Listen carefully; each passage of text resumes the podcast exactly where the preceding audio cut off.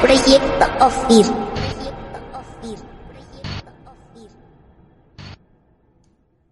Proyecto OFIR presenta Conversaciones con Dios.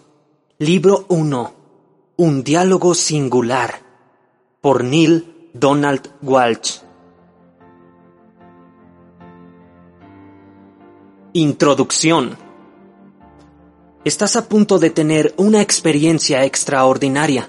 Estás a punto de tener una conversación con Dios. Sí, sí, lo sé. No es posible.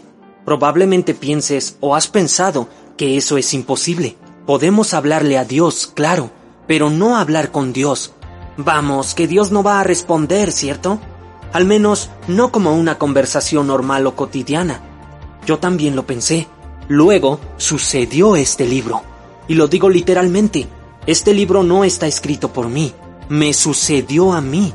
Y al leerlo, te sucederá también a ti, pues a todos nos conduce hacia la verdad para la que estamos listos. Mi vida podría ser mucho más sencilla si no hubiera compartido nada de esto. Sin embargo, esa no fue la razón de que me sucediera. Y sin importar cualquier inconveniente que este libro pueda causarme, como ser llamado blasfemo, un fraude, un hipócrita por no haber vivido estas verdades en el pasado, o, quizá peor, un santo, no es posible que detenga el proceso ahora. Tampoco quiero hacerlo. He tenido oportunidades de alejarme de todo esto y no las he tomado. Decidí quedarme con lo que me indica mi instinto, en lugar de lo que mucha gente me diría sobre este material. Ese instinto dice que este libro no es una tontería, la sobreinterpretación de una imaginación espiritual frustrada o simplemente la autojustificación de un hombre en busca de reivindicar una vida descarriada. Eh, sí, he pensado en todas esas cosas, en cada una. Así que les di ese material a muy pocas personas para que lo leyeran cuando todavía era un manuscrito. Se conmovieron y lloraron y se rieron por la alegría y el humor en él. Y sus vidas, según dijeron, cambiaron, quedaron fascinadas, les dio poder, Muchas dijeron que las transformó. Entonces supe que este libro era para todos y que debía publicarse, pues es un regalo maravilloso para todos los que en verdad quieran respuestas y a quienes realmente les importan las preguntas. Es para todos los que han embarcado en una búsqueda de la verdad con sinceridad en su corazón, un anhelo en el alma y una mente abierta, es decir, básicamente para todos nosotros. Este libro abarca la mayoría, si no es que todas, las preguntas que alguna vez hemos hecho sobre la vida y el amor, el propósito y la función, la gente y las relaciones, el bien y el mal, la culpa y el pecado, el perdón y la redención, el camino hacia Dios y el camino hacia el infierno, todo. Trata directamente el sexo, el poder, el dinero, los hijos, el matrimonio, el divorcio, la vida laboral, la salud, el más allá, el pasado, todo. Explora la guerra y la paz, saber y no saber, dar y tomar, la alegría y la tristeza, aborda lo concreto y lo abstracto, lo visible y lo invisible, la verdad y la mentira. Se podría decir que este libro es la última palabra de Dios sobre las cosas, aunque algunas personas puedan tener un pequeño problema con eso, particularmente si creen que Dios dejó de hablar hace dos mil años o que, si Dios se ha seguido comunicando, ha sido con santos, curanderas o alguien que lleva meditando 30 años, al menos unos buenos 20 o siquiera una cantidad decente, 10. Ninguna de esas categorías me incluye. La verdad es que Dios les habla a todos, a los buenos y a los malos, a los santos y a los sinvergüenzas, y por supuesto a todos los que estamos en medio, como tú, por ejemplo. Dios ha venido a ti de muchas formas en tu vida, y esta es otra de ellas. ¿Cuántas veces has escuchado el viejo axioma? Cuando el estudiante esté listo, el maestro aparecerá. Este libro es nuestro maestro.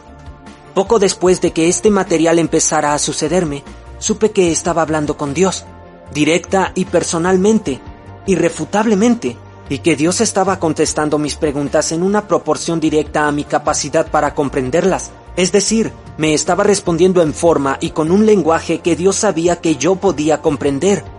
Esto explica mucho del lenguaje coloquial y de las referencias ocasionales a materiales que he reunido de otras fuentes y experiencias pasadas en mi vida. Sé que todo lo que ha llegado a mí en mi vida ha venido de Dios, y ahora se encuentra reunido, unido en una magnífica respuesta completa para cada pregunta que me he hecho alguna vez. En un momento dado me di cuenta de que se estaba creando un libro, y uno que se publicaría.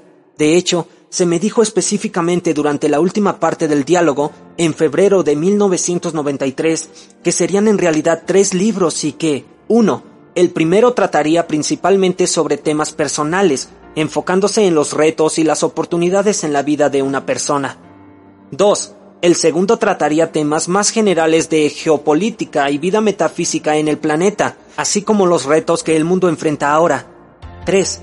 El tercero trataría con verdades universales del más alto nivel, así como los retos y las oportunidades del alma.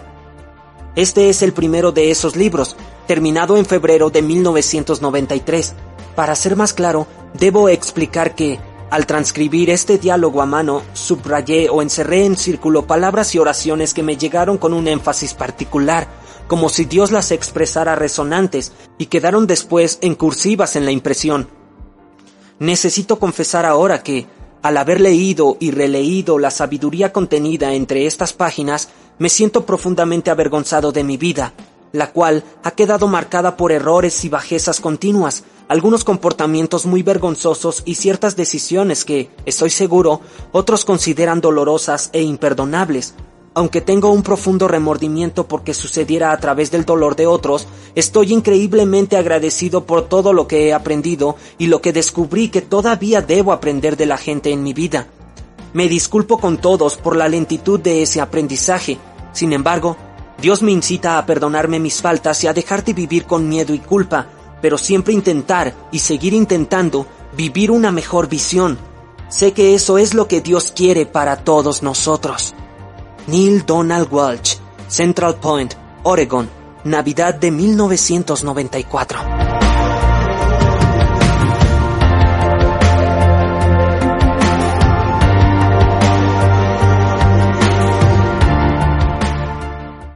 Uno.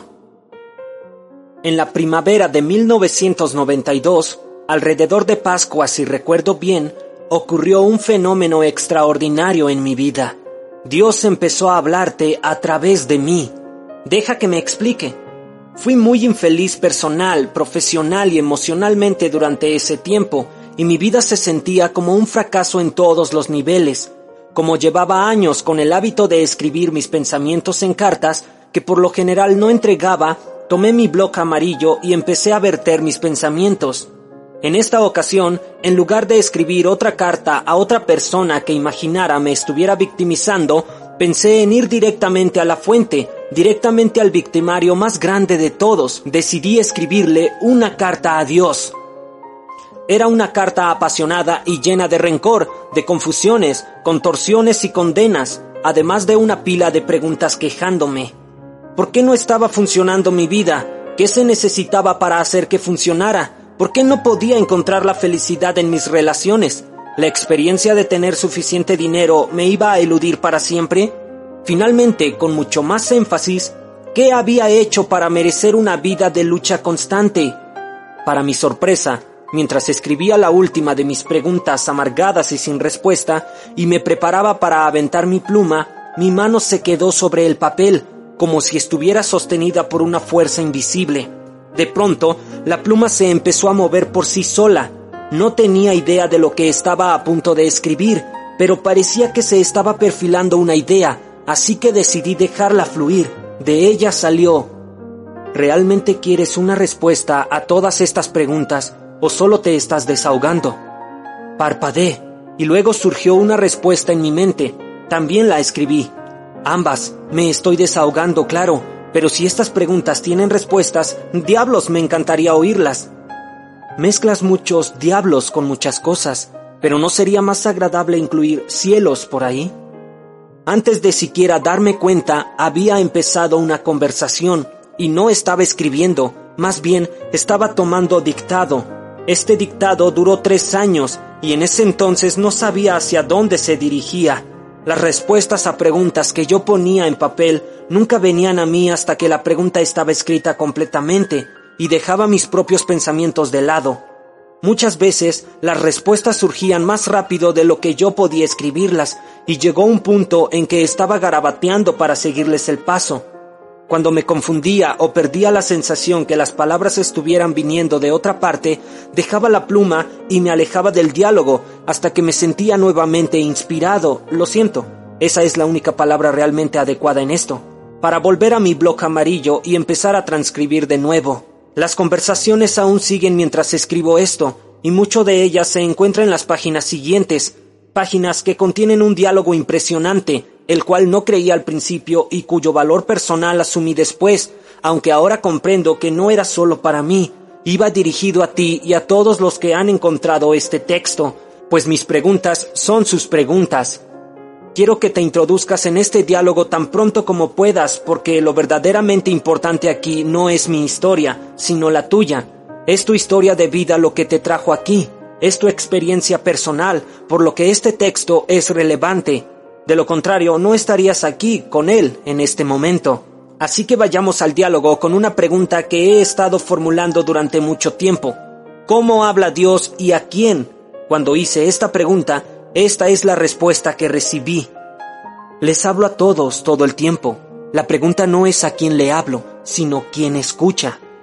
Intrigado, le pedí a Dios que lo explicara un poco más. Esto es lo que Dios dijo. Primero, cambiemos la palabra hablar por la palabra comunicar. Es una mejor palabra, más completa, más precisa. Cuando intentamos hablar uno con otro, yo contigo, tú conmigo, inmediatamente nos restringe la increíble limitación de las palabras. Por esa razón, no solo me comunico con palabras, de hecho, rara vez lo hago. Mi forma más común de comunicarme es a través del sentimiento. El sentimiento es el lenguaje del alma. Si quieres saber qué es verdadero para ti respecto a algo, enfócate en cómo te sientes al respecto. Los sentimientos a veces son difíciles de descubrir, y muchas veces son más difíciles de reconocer. Sin embargo, tu máxima verdad se encuentra escondida en tus más profundos sentimientos. El truco es llegar a esos sentimientos. Te mostraré cómo, nuevamente, si lo deseas. Le dije a Dios que sí quería, pero que en ese momento quería todavía más una respuesta completa a mi primer pregunta. Esto es lo que Dios dijo. También me comunicó con el pensamiento. El pensamiento y los sentimientos no son lo mismo, aunque puedan ocurrir al mismo tiempo. En la comunicación a través del pensamiento suelo utilizar imágenes. Por este motivo, los pensamientos son más efectivos como herramientas de comunicación que en las palabras. Además de los sentimientos y el pensamiento, también utilizo el vehículo de la experiencia como un gran comunicador. Finalmente, cuando los sentimientos, el pensamiento y la experiencia fallan, uso palabras, las palabras son realmente el comunicador menos efectivo, están mucho más abiertas al malentendido, se confunden la mayoría de las veces. ¿Y por qué? Por lo que las palabras son, las palabras son meras expresiones, ruidos que representan sentimientos, pensamientos y experiencias, son símbolos, signos, insignias, no son verdad, no son la realidad. Las palabras pueden ayudarte a comprender algo, la experiencia te permite conocerlo. Sin embargo, hay algunas cosas que no puedes experimentar, así que te di otras herramientas de conocimiento. Se llaman sentimientos y otras se llaman pensamientos. La magna ironía en esto es que todos le han dado muchísima importancia a la palabra de Dios, pero muy poca a la experiencia. De hecho, le dan tan poco valor a la experiencia que, cuando tu experiencia de Dios difiere de lo que has escuchado de Dios, automáticamente descartas la experiencia y te quedas con las palabras cuando debería ser al revés. Tu experiencia y tus sentimientos sobre una cosa representan lo que objetiva e intuitivamente sabes sobre esa cosa. Las palabras solo pueden buscar simbolizar lo que ya sabes y muchas veces pueden confundir tu conocimiento. Estas son las herramientas con las que yo me comunico, sin embargo, no son los métodos, pues no todos los sentimientos, no todos los pensamientos, no todas las experiencias y no todas las palabras vienen de mí. Otros han pronunciado muchas otras palabras en mi nombre. Muchos pensamientos y muchos sentimientos han sido propuestos por causas que no son una creación directa mía. Muchas experiencias resultan de ellas. El reto es discernirlos. La dificultad es saber la diferencia entre los mensajes de Dios y la información de otras fuentes. La discriminación es una cuestión simple con la aplicación de una regla básica. Los míos siempre son tus pensamientos más elevados, tus palabras más puras, tus sentimientos más grandes. Cualquier cosa menos que eso es de otra fuente. Ahora la tarea de diferenciación se vuelve sencilla, pues no debe ser difícil, incluso para el principiante, identificar el más elevado, el más puro y el más grande. De todas formas, te daré estas pautas. El pensamiento más elevado es siempre ese pensamiento que contiene alegría. Las palabras más puras son las que contienen verdad. El sentimiento más grande es el que llamas amor. Alegría, verdad, amor estos tres son intercambiables y uno siempre lleva al otro, no importa en qué orden se coloquen. Al haber determinado qué mensajes son míos y cuáles son de otras fuentes con estas pautas, la única pregunta que queda es si prestarán atención a mi mensaje. No sucede con la mayoría de mis mensajes, algunos porque parecen demasiado buenos para ser verdad, otros porque parecen demasiado difíciles de seguir, varios porque simplemente no se entienden y la mayoría porque no se reciben. Mi mensajero más poderoso es la experiencia e incluso ignoras esto. Ignoras especialmente esto.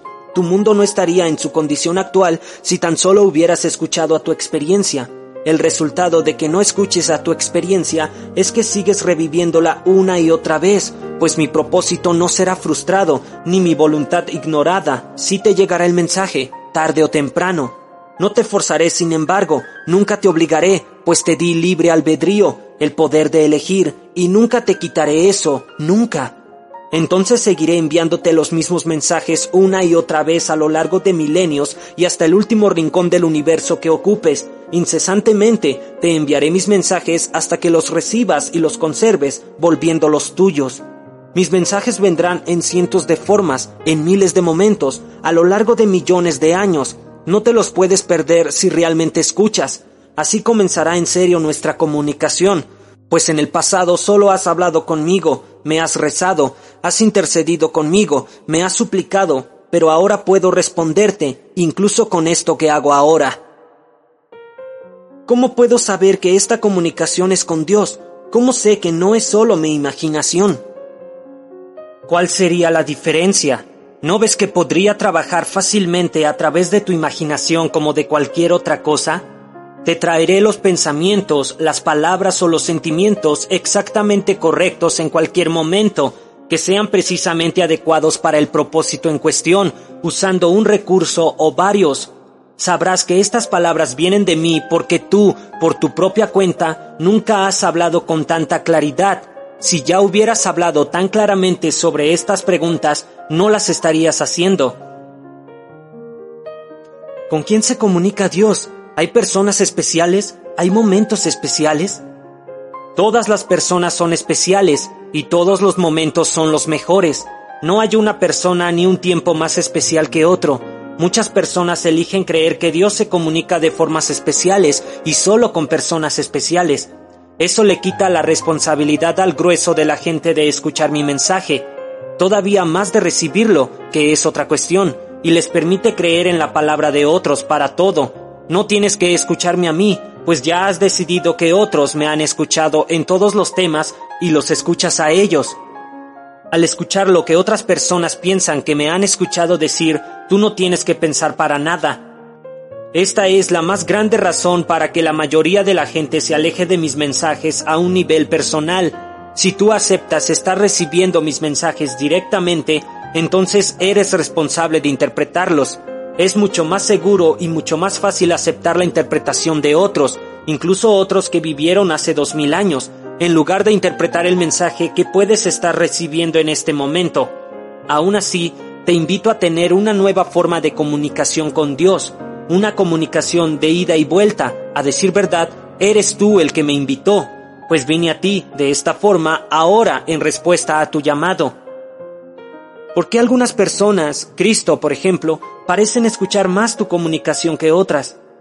Porque algunas personas están dispuestas a escuchar de verdad, están dispuestas a escuchar y están dispuestas a permanecer abiertas a la comunicación, aun cuando les dé miedo o les parezca una locura o les parezca algo totalmente incorrecto. ¿Debemos escuchar a Dios incluso cuando lo que dice parece incorrecto? Especialmente cuando parece algo erróneo. Si crees que estás en lo correcto respecto a todo, ¿quién necesitaría hablar con Dios? Adelante, actúa a partir de todo lo que sabes. Pero considera que es lo que todos han estado haciendo desde el principio de los tiempos y mira cómo está el mundo. Claramente, algo pasó desapercibido. Obviamente, hay algo que no comprendes. Lo que sí comprendes debe parecerte correcto porque correcto es un término utilizado para designar algo en lo que estás de acuerdo. Lo que no has comprendido, por ende, parece incorrecto al principio. La única forma de seguir adelante sobre este punto es preguntarte a ti mismo, ¿qué sucedería si todo lo que pensé que estaba incorrecto realmente fuera cierto? Todo gran científico sabe lo que es esto. Cuando no funciona lo que un científico hace, éste deja de lado todas sus suposiciones y empieza de nuevo. Todos los grandes descubrimientos se han hecho a partir de la voluntad y la habilidad de no estar en lo correcto. Y eso es lo que necesitamos aquí. No puedes conocer a Dios hasta que dejes de decirte a ti mismo que ya conoces a Dios. No puedes escuchar a Dios hasta que dejes de pensar que ya lo escuchaste.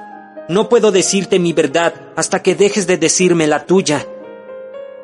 Pero mi verdad sobre Dios viene de ti. ¿Quién lo dijo? Otros. ¿Cuáles otros?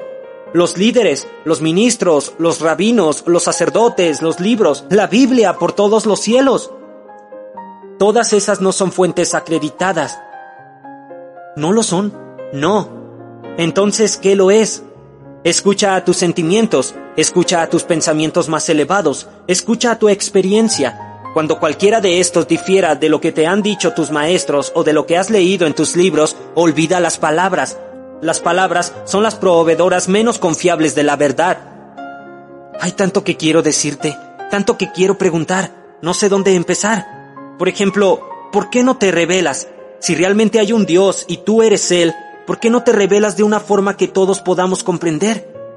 Lo he hecho una y otra vez, lo estoy haciendo nuevamente ahora. No, me refiero a un método de revelación que sea indiscutible, que no pueda negarse. Como... como aparecer justo ahora frente a mis ojos. Lo estoy haciendo ahora. ¿Dónde? A donde quiera que voltees. No, me refiero de una forma indiscutible, de forma que ningún hombre pueda negarlo. ¿Qué forma sería esa? ¿En qué forma o figura te gustaría que me apareciera? ¿En la forma o en la figura que tienes realmente?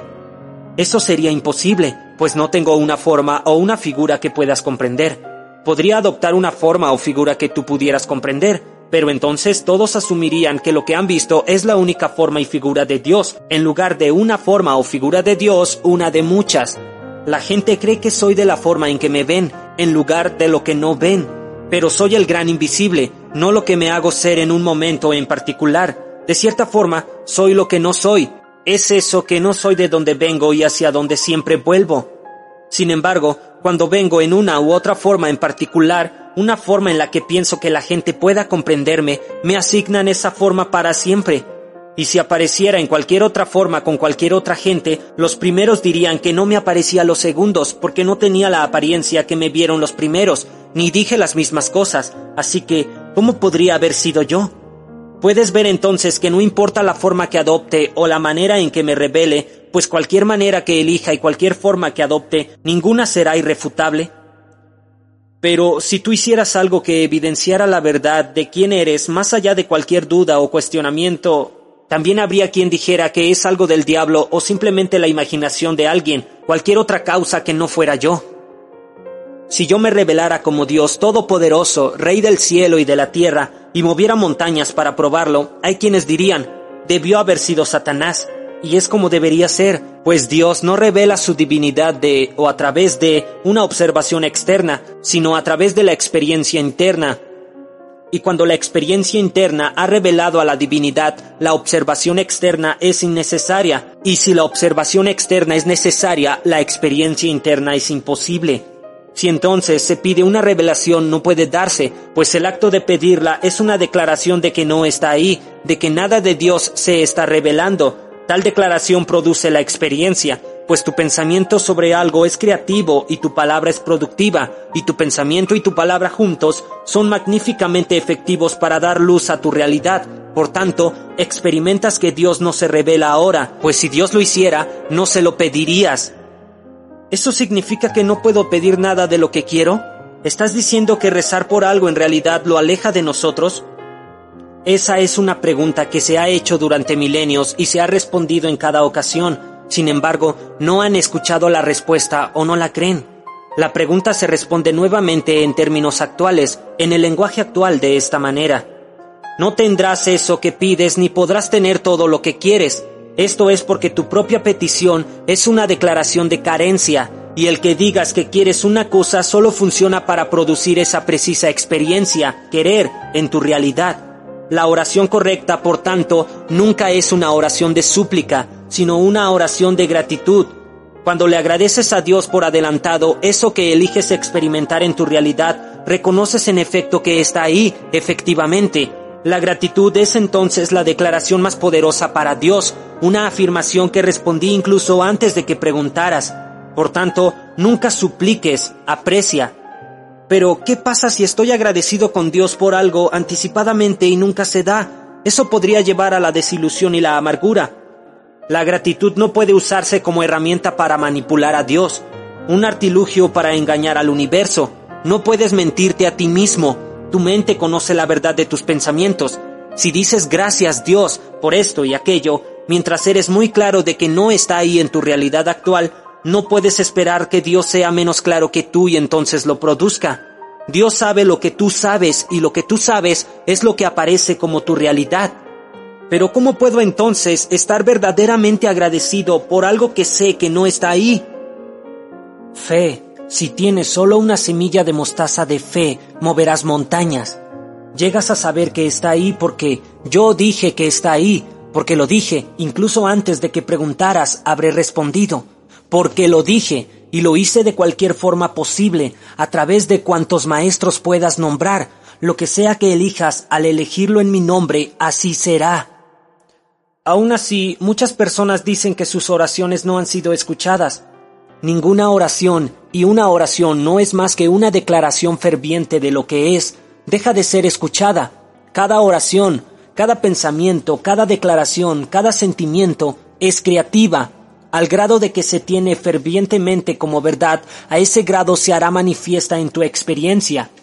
Cuando se dice que una oración no ha sido escuchada, lo que ha sucedido realmente es que el pensamiento, la palabra o el sentimiento más ferviente se ha vuelto operativo. Sin embargo, lo que debes saber, y este es el secreto, es que siempre es el pensamiento detrás del pensamiento, lo que podemos llamar el pensamiento promotor, lo que controla al pensamiento.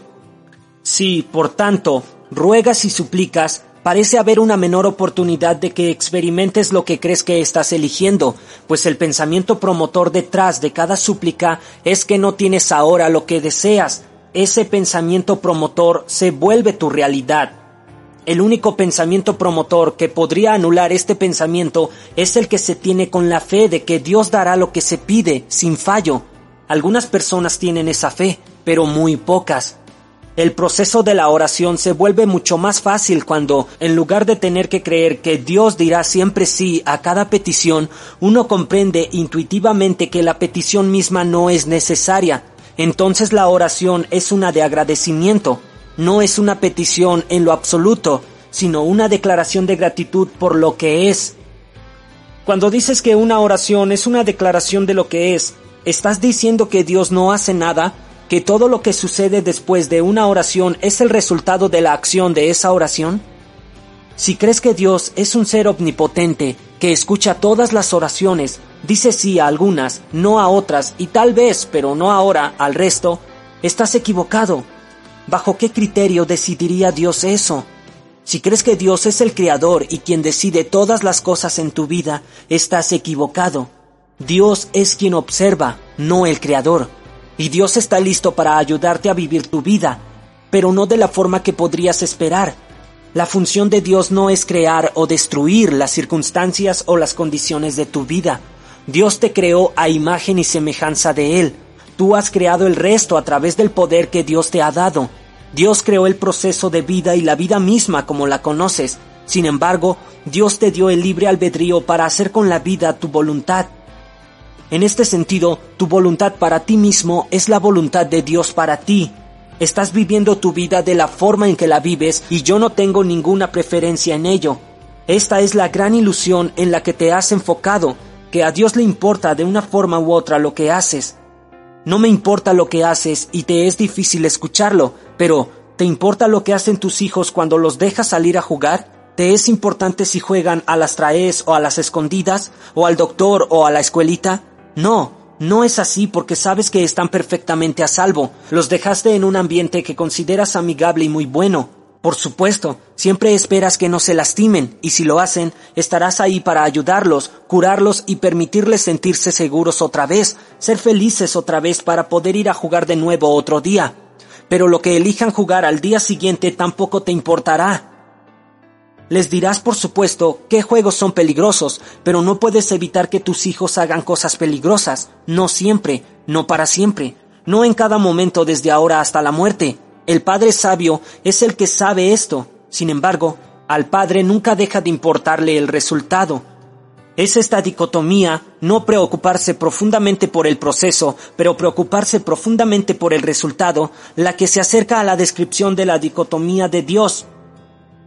Sin embargo, Dios, de cierto modo, ni siquiera se preocupa por el resultado, no el resultado final. Esto es porque el resultado final está asegurado, y esta es la segunda gran ilusión del hombre, cree que el resultado de la vida está en duda.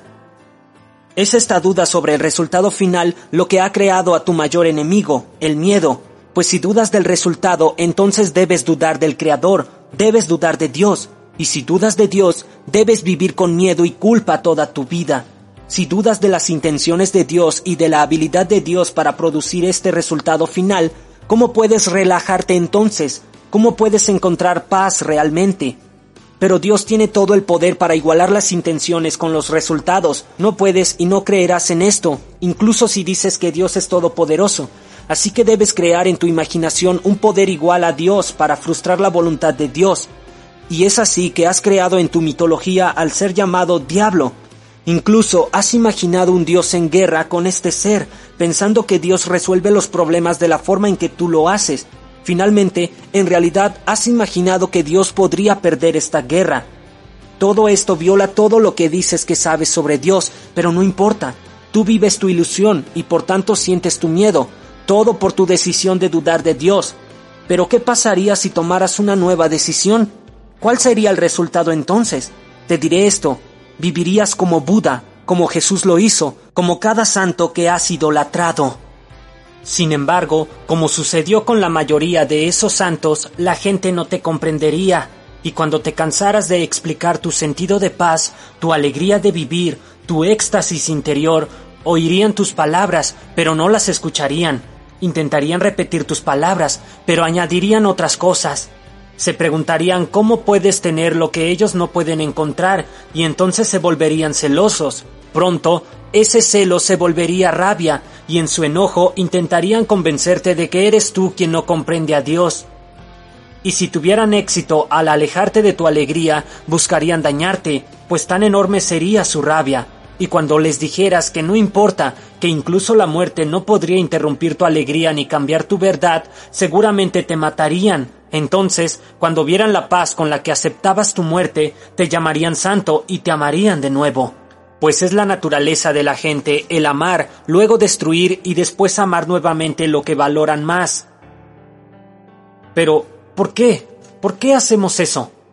Todos los actos humanos están motivados en su nivel más profundo por una de dos emociones, el miedo o el amor.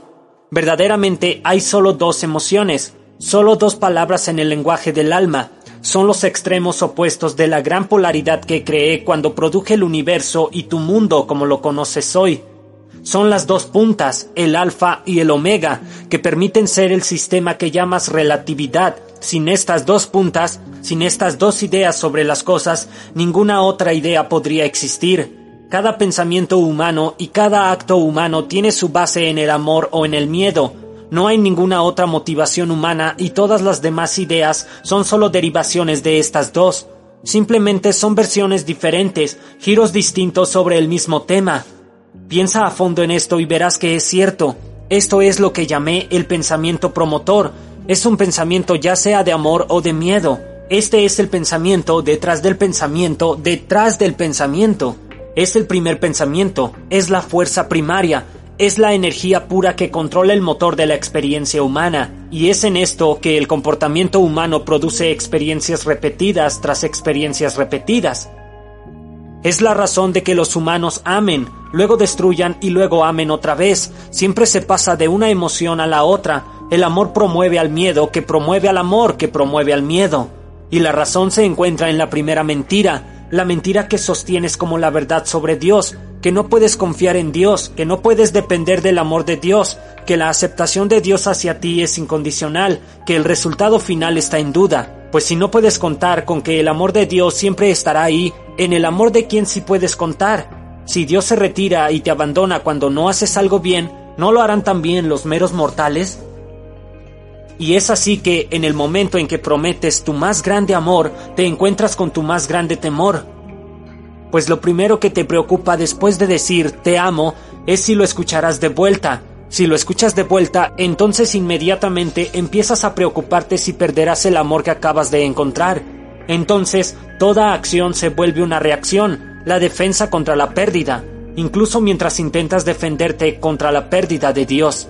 Pero si supieras quién eres, que eres el ser más magnífico, más extraordinario, más espléndido que Dios ha creado, nunca temerías, pues ¿quién podría rechazar tan esplendorosa magnificencia? Ni siquiera Dios podría encontrar una falta en tal ser. Pero tú no sabes quién eres y piensas que eres mucho menos. ¿Y de dónde sacaste la idea de que eres mucho menos que magnífico? De las únicas personas cuya palabra creerías para todo, de tu madre y de tu padre. Estas son las personas que te aman más que nadie. ¿Por qué te mentirían? Sin embargo, ¿acaso no te han dicho que eres demasiado de esto y no suficiente de aquello? ¿No te han recordado que deben verte pero no escucharte? ¿No te han regañado en alguno de tus momentos de mayor euforia? ¿Y no te instaron a dejar de lado tu imaginación más audaz? Estos son los mensajes que has recibido, y aunque no cumplen con los requisitos y no son mensajes de Dios, es como si lo fueran, pues sí vinieron de los dioses de tu universo. Tus padres fueron los que te enseñaron que el amor es condicional. Tú mismo has sentido sus condiciones muchas veces, y esa es la experiencia que llevas a tus propias relaciones amorosas. También es la experiencia que me traes. A partir de esta experiencia sacas tus conclusiones sobre mí, expresas tu verdad dentro de este marco. Dios es un Dios amoroso, dices, pero si violas sus mandamientos te castigará con el rechazo y la condenación eternos pues no has experimentado el rechazo de tus propios padres, no conoces el dolor de su condena, ¿cómo entonces podrías imaginar que sería diferente conmigo? Has olvidado lo que era ser amado sin condición, no recuerdas la experiencia del amor de Dios, así que intentas imaginar lo que el amor de Dios debería ser, basándote en lo que ves sobre el amor en el mundo. Has proyectado el papel de padre en Dios y así has inventado un Dios que juzga y recompensa o castiga, basado en qué tan bien se siente sobre lo que has estado haciendo. Pero esta es una forma simplista de ver a Dios, basada en tu mitología, no tiene nada que ver con quién soy, al haber creado un sistema completo de pensamiento sobre Dios basado en la experiencia humana en lugar de las verdades espirituales, creaste entonces toda una realidad alrededor del amor. Es una realidad basada en el miedo, radica en la idea de un Dios temible y vengativo. Este pensamiento promotor está mal, pero negar ese pensamiento sería romper con toda tu teología y aun cuando la nueva teología que la reemplace fuera verdaderamente tu salvación, no puedes aceptarla, porque la idea de un Dios que no deba temerse, que no juzgue y que no tenga causa para castigar es simplemente demasiado magnífica para abrazar, incluso dentro de tu más grande noción de quién y qué es Dios. Esta realidad de amor basada en el miedo domina tu experiencia del amor. De hecho, en realidad la crea, pues no solo te ves a ti mismo recibiendo amor condicional, sino que te ves a ti mismo dándolo de la misma forma, e incluso mientras te detienes y te retraes y estableces tus condiciones, una parte de ti sabe que eso no es lo que el amor realmente es. Aún así, pareces impotente para cambiar la forma en que lo das. Has aprendido a la mala, es lo que te dices, y primero la condenación antes que volverte vulnerable de nuevo. Sin embargo, la verdad es que te condenarás si no lo haces. Por tus propios pensamientos equivocados sobre el amor te condenas a nunca experimentarlo puramente. De la misma forma también te condenas a nunca conocerme como realmente soy. hasta que lo haces, pues no serás capaz de negarme para siempre, y el momento de nuestra reconciliación llegará. Cada acto de los seres humanos se basa en el amor o en el miedo, no solo los que tienen que ver con las relaciones. Las decisiones que afectan los negocios, la industria, la política, la religión, la educación de los jóvenes, la agenda social de sus naciones, las metas económicas de su sociedad, las elecciones sobre guerra, paz, ataque, defensa, agresión, sumisión, las determinaciones para codiciar o regalar, para guardar o compartir, para unir o dividir, cada una libres de elegir en algún momento uno de los dos posibles pensamientos que hay, un pensamiento de amor o un pensamiento de miedo. El miedo es la energía que contrae, cierra, retrae, huye, se esconde, acapara, lastima. El amor es la energía que expande, se abre, entrega, permanece, revela, comparte, sana. El miedo envuelve nuestro cuerpo con ropas, el amor nos permite estar desnudos, el miedo se aferra y aprieta todo lo que tenemos, el amor regala todo lo que tenemos, el miedo retiene, el amor aprecia, el miedo se aferra, el amor deja ir, el miedo irrita, el amor calma, el miedo agrede, el amor enmienda. Cada pensamiento, palabra o acción humanas está basada en una u otra emoción. No tienes elección sobre esto porque no hay nada más de donde elegir. Sin embargo, tienes una libre elección sobre cualquiera de las dos. Haces que suene tan fácil y, sin embargo, al momento de decidir, el miedo gana muchas más veces. ¿Por qué? Se te ha enseñado a vivir con miedo, se te ha contado sobre la supervivencia del más apto y la victoria del más fuerte y el éxito del más listo. Se dicen muy pocas cosas buenas sobre la gloria del más amoroso, y es así que buscas ser el más apto, el más fuerte, el más listo, de una forma o de otra, y si te ves a ti mismo como algo menos que esto en cualquier situación, temes perder, pues te han dicho que ser menos es perder. Entonces, por supuesto, eliges la acción que promueve el miedo, pues es lo que te han enseñado. Sin embargo, yo te enseño esto. Cuando elijas la acción que promueve el amor, será entonces cuando hagas más que sobrevivir, entonces harás más que ganar, entonces harás más que tener éxito entonces experimentarás la completa gloria de quién eres en realidad y quién puedes ser. Para hacer esto debes dejar de lado las enseñanzas de tus tutores cosmopolitas bien intencionados, pero mal informados, y escuchar las enseñanzas de aquellos cuya sabiduría viene de otra fuente. Así hay muchos maestros alrededor de ti, como siempre ha habido, pues no te dejarías sin los que pudieran mostrarte, enseñarte, guiarte y recordarte esas verdades. Sin embargo, el mejor recordatorio no es nadie en el exterior, sino la voz dentro de ti. Esta es la primera herramienta que utilizo porque es la más accesible. La voz interior es la voz más fuerte con la que hablo porque es la más cercana a ti. Es la voz que te dice si todo lo demás es cierto o falso, correcto o equivocado, bueno o malo, como lo has definido. Es el radar que sienta el curso, mueve el timón, guía el viaje si tan solo lo dejas. Es la voz que te dice ahora mismo si las palabras que estás leyendo son palabras de amor o de miedo. Con esta medida puedes determinar si son palabras que deben escucharse o palabras que debes ignorar. Dijiste que si siempre elijo la acción que promueve el amor, entonces experimentaré la gloria completa de quién soy y qué puedo ser. ¿Podrías explayarte un poco en esto? Hay un solo propósito para todo en la vida, y es que tú y todo lo vivo experimenten la gloria absoluta. Todo lo que dices, piensas y haces acompaña esa función. No hay nada más que tu alma pueda hacer y nada más que tu alma quiera hacer. Lo maravilloso de este propósito es que es infinito. Un final es una limitación y el propósito de Dios no tiene ese límite. Si llegara el momento en que experimentaras tu completa gloria, en ese instante imaginarías una gloria todavía mayor por lograr. Entre más eres, puedes convertirte en más, y entre más puedes convertirte, más puedes ser. El secreto más profundo es que la vida no es un proceso de descubrimiento, sino un proceso de creación. No te estás descubriendo a ti mismo, sino creándote desde cero. No busques entonces descubrir quién eres, sino determinar quién quieres ser. Hay quienes dicen que la vida es como una escuela, que estamos aquí para aprender lecciones específicas, que una vez que nos graduemos podemos ir hacia caminos más elevados, ya no atados por el cuerpo. ¿Esto es cierto? es otra parte de tu mitología basada en la experiencia humana. ¿La vida no es una escuela? No. ¿No estamos aquí para aprender lecciones? No. Entonces, ¿por qué estamos aquí? Para recordar y recrear quién eres. Te lo he dicho una y otra vez. No me crees, pero es como debe ser. Pues ciertamente, si no te creas a ti mismo como la persona que eres, tú no puedes ser.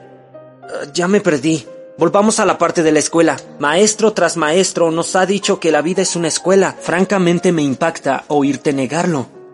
La escuela es un lugar al que vas si hay algo que no sabes y quieres saber. No es un lugar a donde vas cuando ya sabes algo y simplemente quieres experimentar tu conocimiento.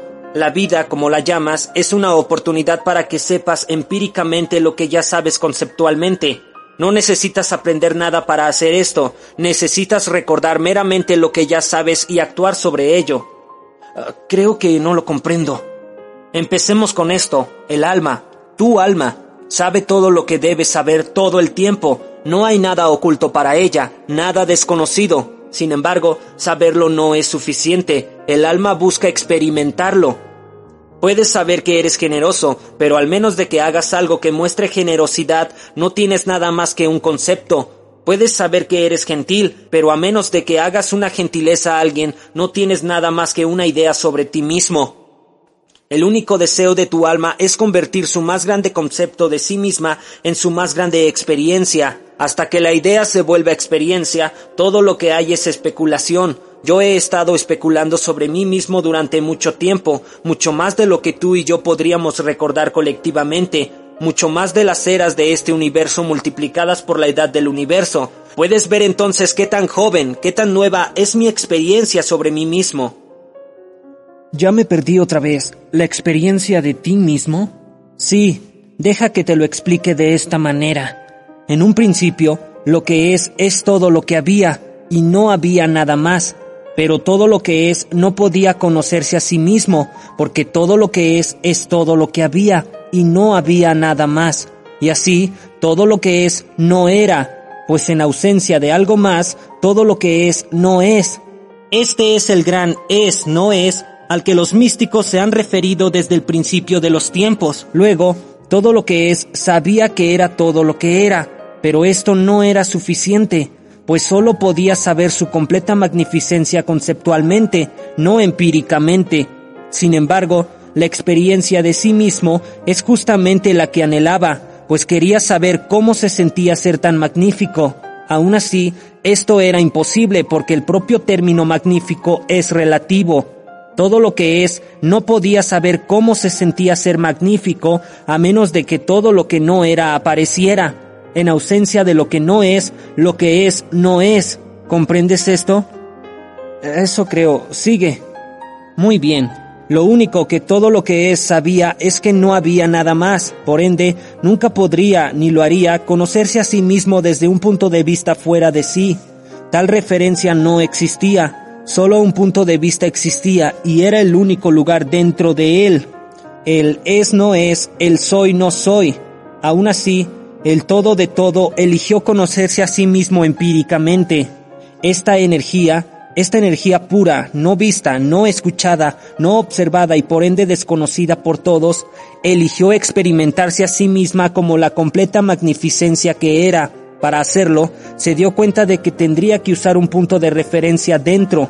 Razonó correctamente que cualquier parte de sí misma necesariamente tendría que ser menos del todo, y que si ella simplemente se dividía a sí misma en partes, cada parte siendo menos que el todo, podría voltear a ver el resto de sí misma y ver magnificencia. Y así, todo lo que es se dividió a sí mismo, volviéndose en un glorioso momento lo que es esto y lo que es aquello. Por primera vez, esto y aquello existieron, bastante lejos uno del otro, y así ambos existieron simultáneamente, como tampoco lo hizo todo lo que era. Entonces, tres elementos existieron repentinamente, lo que está aquí, lo que está allá y lo que no está aquí ni allá, pero que debe existir para que el aquí y el allá existan. Es la nada que contiene al todo, es la ausencia de espacio que contiene al espacio, es todo lo que contiene las partes. ¿Puedes comprender esto? ¿Me sigues? En realidad, creo que sí, aunque no lo creas, has utilizado una ilustración tan clara que realmente creo que lo estoy comprendiendo. Iré un poco más allá. Esta nada que contiene el todo es lo que algunas personas llaman Dios, pero no es preciso tampoco, pues sugiere que hay algo que Dios no es, digamos todo lo que no es nada. Pero yo soy todas las cosas, visibles e invisibles, así que esta descripción de mí como el gran invisible, la no cosa o el espacio en medio, una definición mística esencialmente oriental de Dios, no es más precisa que la descripción práctica esencial occidental de Dios como todo lo visible. Quienes creen que Dios es todo lo que es y todo lo que no es, son los que comprenden correctamente. Al creer eso que está aquí y eso que está ahí, Dios hizo posible que Dios se conociera a sí mismo. En el momento de esta gran explosión desde el interior, Dios creó la relatividad, el más grande regalo que Dios se dio alguna vez a sí mismo. Así, la relación es el más grande regalo que Dios te dio alguna vez, un punto que después discutiremos a detalle. A partir de las no cosas surgió el todo, un evento espiritual enteramente consciente incidentalmente con lo que tus científicos llaman la teoría del Big Bang. Conforme al todo surgieron los elementos, se creó el tiempo, pues una cosa fue la primera aquí, luego fue allá y el periodo que tardó en llegar de aquí allá pudo medirse. Cuando las partes de sí mismo que son visibles empezaron a definirse relativas unas a otras, así también lo hicieron las partes invisibles. Dios supo que para que el amor existiera y para que se conociera a sí mismo como amor puro, su opuesto exacto debía existir también. Así que Dios creó voluntariamente la gran polaridad, el opuesto absoluto del amor, todo lo que el amor no es, lo que ahora se llama miedo. En el momento en que el miedo existió, el amor pudo existir como una cosa que podía ser experimentada es la creación de dualidad entre el amor y su opuesto, a los que los humanos se refieren en sus diversas mitologías como el nacimiento del mal, la caída de Adán, la rebelión de Satanás y demás. Así como has elegido personificar el amor puro como el personaje al que llamas Dios, así has elegido personificar el abyecto miedo como el personaje al que has llamado el diablo. Algunos en la Tierra han establecido mitologías considerablemente elaboradas alrededor de este evento, rematadas con escenarios de batallas y guerras, soldados angelicales y guerreros diabólicos, las fuerzas del bien y el mal, la luz y la oscuridad.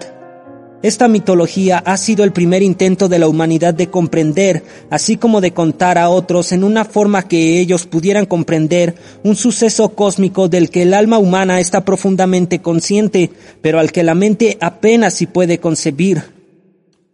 Al representar al universo como una versión dividida de sí mismo, Dios produjo a partir de energía pura todo lo que existe, tanto visible como invisible. En otras palabras, no solo se creó el universo físico, sino el universo metafísico, la parte en que Dios forma la segunda mitad de la ecuación soy, no soy, también explotó en una cantidad infinita de unidades más pequeñas que el todo. Estas unidades de energía son lo que ustedes llamarían espíritus. En algunas de sus mitologías religiosas se dice que Dios Padre tuvo muchos hijos espíritus.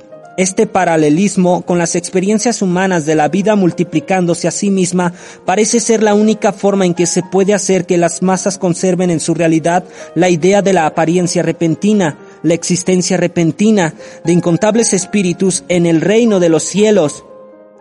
En esta instancia, tus historias y cuentos míticos no están muy lejos de la realidad fundamental, pues los incontables espíritus que conforman la totalidad de mí son, en un sentido cósmico, mis hijos. Mi propósito divino al dividirme fue crear suficientes partes de mí para que yo pudiera conocerme empíricamente.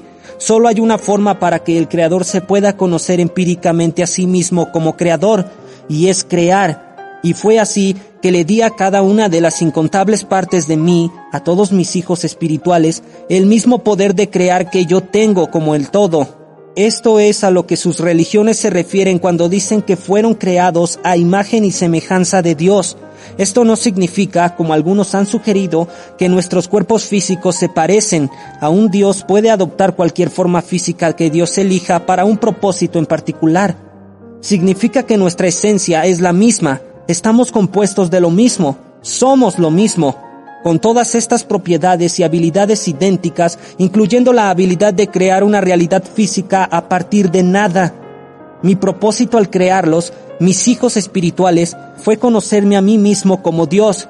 No tengo forma de hacer eso si no es a través de ustedes. Por ende, puede decirse, como se ha dicho muchas veces, que mi propósito para ustedes es que ustedes se conozcan a sí mismos como yo. Esto parece increíblemente simple, sin embargo, se vuelve muy complejo porque solo hay una forma en que puedan conocerse a sí mismos como yo, y es que se conozcan a sí mismos primero no como yo. Intenta comprender esto, lucha por seguirme el paso, pues se vuelve muy sutil ahora. ¿Estás listo? Creo que sí. Bien, recuerda, tú pediste esta explicación. La has estado esperando durante años. Lo pediste en términos sencillos, no en doctrinas teológicas ni en teorías científicas. Sí, sé lo que pregunté. Y al haber preguntado, recibirás.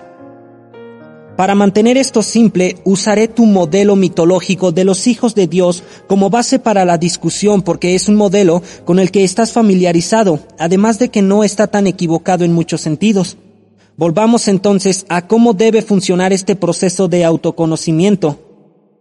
Hay una forma en la que puede haber provocado que todos mis hijos espirituales se conocieran a sí mismos como partes de mí, y era simplemente diciéndoles, esto lo hice, pero verás, no era suficiente que el Espíritu simplemente se conociera a sí mismo como Dios o una parte de Dios o los hijos de Dios o los herederos del reino o cualquier mitología que quieras utilizar. Como ya expliqué, saber algo y experimentarlo son dos cosas diferentes. El espíritu anhelaba conocerse a sí mismo empíricamente, así como yo. La conciencia conceptual no era suficiente para ti, así que tracé un plan. Es la idea más extraordinaria de todo el universo y la colaboración más espectacular. Digo colaboración porque todos ustedes están en esto junto conmigo. Conforme al plan, ustedes como espíritu puro entrarían al universo físico recién creado, esto es porque lo físico es la única forma de conocer empíricamente lo que se sabe conceptualmente. Es de hecho la razón por la que creé el cosmos físico desde un principio, así como el sistema de relatividad que lo gobierna y toda la creación. Una vez en el universo físico, ustedes, mis hijos espirituales, podían experimentar lo que saben de sí mismos, pero primero debían conocer lo opuesto. Para explicarlo sencillamente, no podían conocerse a sí mismos como altos a menos y hasta que se volvieran conscientes de lo bajo. No podían experimentar la parte de ustedes que llaman gordo a menos de que también conocieran lo delgado. Al llevarlo a una lógica final, no puedes experimentarte a ti mismo como lo que eres hasta que te hayas encontrado con lo que no eres. Este es el propósito de la teoría de la relatividad y de toda la vida física. Es por lo que no eres que tienes una definición. Ahora bien, en el caso del conocimiento último, conocerte a ti mismo como el creador, no puedes experimentarte como creador a menos y hasta que lo crees. Y no puedes crearte a ti mismo hasta que reviertas la creación de ti mismo. En un sentido, primero tienes que no ser para poder ser. ¿Me sigues? Creo. Enfoca tu atención. Por supuesto, no hay una forma de no ser quién y qué eres. Simplemente eres eso. Espíritu puro, creativo, que siempre has sido y siempre serás. Así que hiciste lo mejor que podías, provocaste que olvidaras quién realmente eres. Al entrar al universo físico, renunciaste a tu recuerdo de ti mismo. Eso te permite elegir ser quien eres, en lugar de simplemente despertarte y ya ser, por así decirlo. Es en el acto de elegir ser, en lugar de que simplemente se te diga qué eres, que experimentas por ti mismo una parte de Dios, al tener la completa elección, que es por definición lo que Dios es. Pero ¿cómo puedes tener la elección sobre algo de lo que no hay una elección? Ustedes no pueden no ser mis hijos, sin importar que tanto lo intenten, sin embargo, pueden olvidar. Tú eres, siempre has sido y siempre serás una parte divina del todo divino, un miembro del cuerpo. Es por eso que el acto de reunirse con el todo, de regresar a Dios, se llama remembranza, en realidad, eliges remembrar quién realmente eres o unirte junto con las diversas partes de ti para experimentar todo lo que eres, es decir, todo lo que yo soy. Tu trabajo en la tierra, por tanto, no es aprender, porque ya lo sabes, sino remembrar quién eres, así como remembrar quiénes son todos los demás. Es por eso que una gran parte de tu trabajo es recordarles a otros para que también puedan remembrar. Todos los maravillosos maestros espirituales han estado haciendo justamente eso. Es tu único propósito, lo que significa el propósito de tu alma. Por Dios, es tan simple y tan simétrico. Quiero decir, todo embona. Ahora veo una imagen que nunca antes había podido armar. Bien, eso está bien. Ese es el propósito de este diálogo. Me has pedido respuestas. He prometido dártelas. Harás de este diálogo un libro y volverás accesibles mis palabras para muchas personas. Es parte de tu trabajo. Tienes muchas preguntas, muchos cuestionamientos que quieres hacer sobre la vida. Hemos colocado las bases, hemos dejado la base para otros acuerdos. Vayamos a estas otras preguntas y no te preocupes, si hay algo sobre lo que ya hayamos discutido y que no entiendas completamente, todo se volverá más claro pronto. Hay tanto que quiero saber, hay tantas preguntas, supongo que debería comenzar con las grandes, las obvias, como ¿por qué el mundo es de esa forma? De todas las preguntas que el hombre le ha hecho a Dios, esta es la que se pregunta más seguido. Desde el principio del tiempo, el hombre lo ha preguntado. Desde el primer momento hasta ahora han querido saber por qué debe ser así. La postulación clásica de la pregunta es usualmente algo como, si Dios es toda perfección y todo amor, ¿por qué Dios crearía la pestilencia y la hambruna, la guerra y la enfermedad, los terremotos, los tornados, los huracanes y toda clase de desastres naturales, la profunda decepción personal y la calamidad mundial? La respuesta a esta pregunta yace en el misterio más profundo del universo y en el significado más elevado de la vida. Yo no muestro mi bondad al crear solo lo que puedes llamar perfección a tu alrededor. No demuestro mi amor por no permitir que tú demuestres el tuyo. Como ya expliqué, no puedes demostrar amor hasta que hayas demostrado no amar. Una cosa no puede existir sin su opuesto, excepto en el mundo de lo absoluto. Sin embargo, el reino de lo absoluto no fue suficiente para ti ni para mí. Yo existía ahí, en él siempre, y es de donde tú también vienes. En el absoluto no hay experiencia, solo conocimiento. El conocimiento es un estado divino, pero la alegría más grande está en ser. Ser se logra solo después de la experiencia. La evolución es esta, saber, experimentar, ser. Esta es la Santísima Trinidad, el trío que es Dios. Dios Padre es saber, el Padre de toda la comprensión, el progenitor de toda experiencia, pues no puedes experimentar lo que no es. Dios Hijo es experimentar la corporeidad, el acto de todo lo que el Padre sabe de sí mismo, pues no puede ser lo que no has experimentado. Dios Espíritu Santo es ser, la incorporeidad de todo lo que el Hijo ha experimentado de sí mismo, el estado simple y exquisito posible solo a través de la memoria del saber y la experiencia. Este simple ser es el éxtasis, es el estado de Dios después de saber y experimentarse a sí mismo. Es lo que Dios anhelaba desde el principio. Por supuesto, ya estás muy lejos del punto en el que se tenga que explicar que las descripciones de Padre e Hijo de Dios no tienen nada que ver con el género. Utilizo aquí el lenguaje pintoresco de sus más recientes escrituras. Los escritos sagrados mucho más tempranos colocaban esta metáfora en un contexto de madre e hija. Ninguno es correcto. Tu mente puede comprender la relación mejor como progenitor-descendencia, o lo que da vida y lo que recibe la vida. Añadir la tercera parte de la Trinidad produce esta relación. Lo que da vida, lo que recibe la vida, lo que es. Esta realidad triple es la firma de Dios, es el patrón divino. La relación tres en uno se encuentra en todas partes en los reinos de lo sublime. No puedes escapar de ella en asuntos que traten sobre tiempo y espacio, Dios y conciencia o cualquiera de las relaciones sutiles. Por otra parte, no encontrarás la verdad triple en ninguna de las relaciones generales de la vida. La verdad triple se reconoce en las relaciones sutiles de la vida por todos los que estén lidiando con dichas relaciones.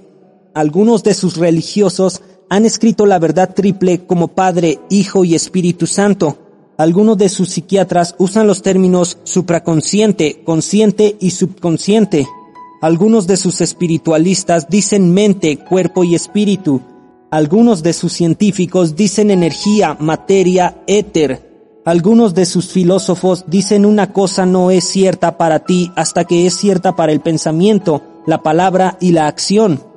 Al discutir el tiempo, habla solo de tres temporalidades, pasado, presente y futuro. Similarmente, hay tres momentos en tu percepción, antes, ahora y después.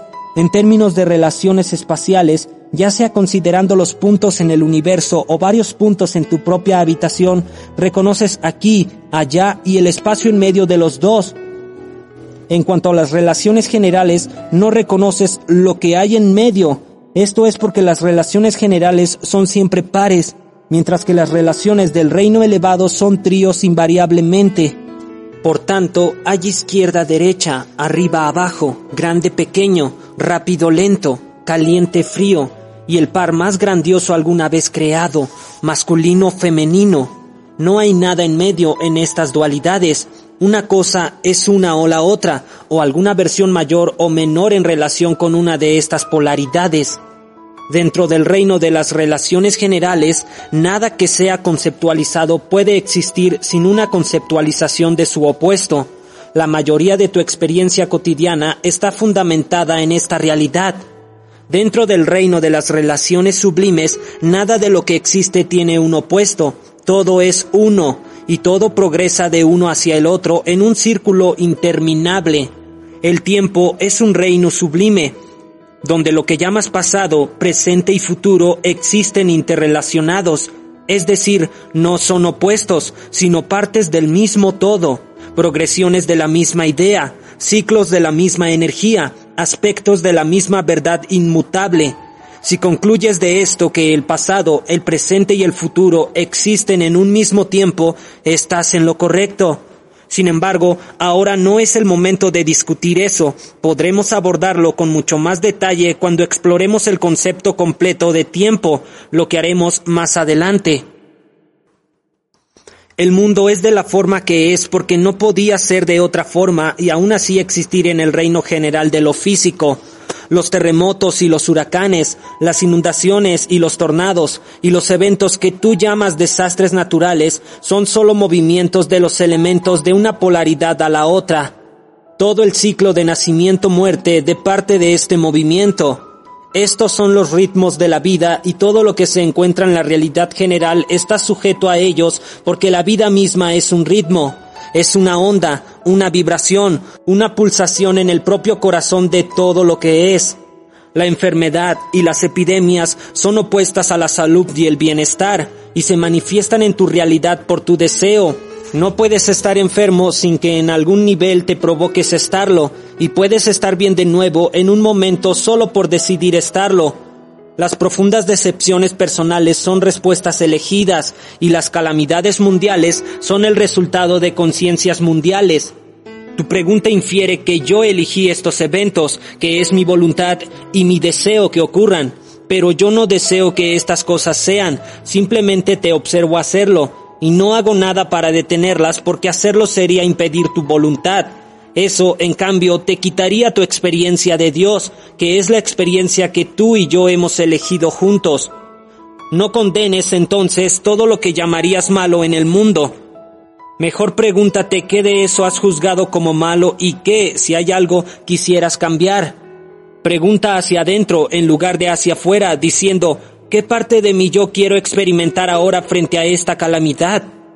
Pues todo en la vida existe como una herramienta de tu propia creación, y todos sus eventos solo se presentan a sí mismos como oportunidades para que decidas si seas quien eres.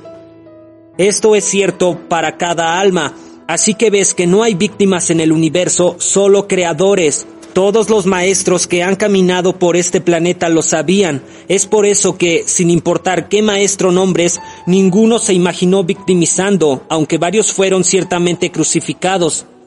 Cada alma es un maestro, aunque algunos no recuerden su origen ni su herencia. Sin embargo, cada una crea la situación y la circunstancia para su propio propósito elevado y tu propia rápida remembranza en cada momento llamado ahora. No juzgues entonces el camino kármico caminando por otro, no envidies el éxito ni compadezcas el fracaso, pues no sabes lo que es el éxito ni el fracaso en el recuento del alma. No llames a algo una calamidad ni un evento alegre hasta que decidas o atestigues cómo se usa. Pues es una muerte, una calamidad si salva la vida de miles, y es la vida un evento alegre si no ha causado nada más que pena. Sin embargo, no debes juzgar incluso esto, sino seguir siempre tu propio consejo y permitir a otros seguir los suyos. Esto no significa que ignores una llamada de ayuda ni el llamado de tu propia alma para trabajar hacia el camino de alguna circunstancia o condición. Significa evitar las etiquetas y los juicios mientras haces lo que sea que hagas, pues cada circunstancia es un regalo y en cada experiencia se encuentra un tesoro escondido. Una vez hubo un alma que sabía que era la luz. Esta era un alma nueva y, por ende, ansiosa de experiencia. Yo soy la luz, dijo. Yo soy la luz. Pero todo el conocimiento y todo lo que decía al respecto no podían sustituir la experiencia de ello. Y en el reino de donde emergió el alma no había nada, sino luz. Cada alma era grande, cada alma era magnífica, y cada alma brillaba con la luminosidad de mi impresionante luz. Así que la pequeña alma en cuestión era una vela en el sol, en medio de la grandiosa luz de la que era parte, no podía verse a sí misma ni experimentarse a sí misma en lo que y quién realmente era. Sucedió que esta alma anhelaba y anhelaba conocerse, y era tan grande su anhelo que un día le dije, ¿sabes pequeña lo que debes hacer para satisfacer este anhelo tuyo? Oh, ¿qué, Dios? ¿Qué? Haré lo que sea, dijo la pequeña alma, Debes separarte del resto de nosotros, le respondí, y luego debes llamarte oscuridad. ¿Qué es la oscuridad, Altísimo? preguntó la pequeña alma. Lo que no eres, respondí, y el alma comprendió. Y esto hizo el alma alejarse del todo, sí, yendo incluso hacia otro reino. Y en este reino el alma tenía el poder de llamar a su experiencia todo tipo de oscuridades. Así lo hizo. Sin embargo, entre toda la oscuridad gritó, Padre, Padre, ¿por qué me has abandonado? Incluso como lo has hecho tú en los tiempos más oscuros, pero nunca te he abandonado, sino que he estado junto a ti siempre, listo para recordarte quién eres en realidad, listo, siempre listo para llamarte a casa. Por tanto, sé una luz en la oscuridad y no la maldigas, y no olvides quién eres en el momento cuando te veas rodeado de lo que no eres, Alaba la creación, incluso cuando busques cambiarla. Debes saber que lo que haces en el momento de tu más grande prueba puede ser tu más grande triunfo, pues la experiencia que creas es una declaración de quién eres y de quién quieres ser. Te conté esta historia, la parábola de la pequeña alma y el sol, para que puedas comprender mejor por qué el mundo es como es y cómo puede cambiar en un instante cuando todos recuerden la verdad divina de su más grande realidad. Hay quienes dicen que la vida es una escuela y que estas cosas que observas y experimentas en tu vida son para tu aprendizaje. Lo he comentado antes, pero te digo nuevamente, Viniste a esta vida con nada que aprender, solo tienes que demostrar lo que ya sabes. En la demostración lo harás funcionar y te crearás nuevamente a través de tu experiencia. Así justificas la vida y le das un propósito. Así la vuelves sagrada. ¿Estás diciendo que todas las cosas malas que nos pasan son cosas que elegimos nosotros mismos? ¿Quieres decir incluso las calamidades y los desastres del mundo son, a cierto nivel, creados por nosotros mismos para que podamos experimentar el opuesto de quienes somos? Y si es así, ¿no hay una forma menos dolorosa, menos dolorosa para nosotros y para los demás, de crear oportunidades en las que podamos experimentarnos? Has hecho muchas preguntas y todas son buenas. Tomemos una a la vez. No, no todas las cosas que llamas malas que te han sucedido son de tu elección, no en el sentido consciente de lo que te refieres, Todas son tus creaciones. Siempre estás en el proceso de crear, cada momento, cada minuto, cada día. Más tarde hablaremos de cómo puedes crear. Por ahora, solo créeme. Eres una gran máquina de creación y tienes como resultado una nueva manifestación literalmente tan rápido como la piensas. Eventos, hechos, sucesos, condiciones, circunstancias, todos se crean a partir de la conciencia. La conciencia individual es lo suficientemente poderosa. ¿Puedes imaginar qué clase de energía creativa se desata cuando dos o más se reúnen en mi nombre? ¿Y la conciencia colectiva?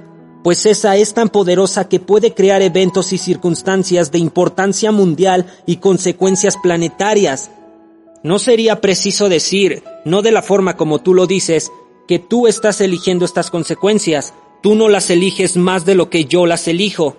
Como yo, tú las observas y decides quién eres respecto a ellas. Sin embargo, no hay víctimas en el mundo ni villanos, y tampoco eres una víctima de las decisiones de otros. Hasta cierto punto, todos han creado eso que dicen detestar y al haberlo creado lo han elegido. Este es un nivel de pensamiento elevado y es uno que todos los maestros alcanzan tarde o temprano, pues solo cuando pueden aceptar la responsabilidad de todo lo que pueden alcanzar, el poder de cambiar parte de ello. Mientras alimentes la noción de que hay algo o alguien más allá afuera haciéndolo contra ti, te quitas poder para hacer algo al respecto. Solo cuando dices yo hice esto, puedes encontrar el poder para cambiarlo. Es mucho más fácil cambiar lo que estás haciendo que cambiar lo que otros están haciendo. El primer paso para cambiar cualquier cosa es saber y aceptar que has elegido que sea así. Si no puedes aceptar esto a un nivel personal, acéptalo a través de tu entendimiento de que somos uno. Busca entonces crear el cambio no porque algo esté mal, sino porque ya no sea un indicador adecuado de quién eres. Solo hay una razón para hacer algo, como declaración de quién eres para el universo.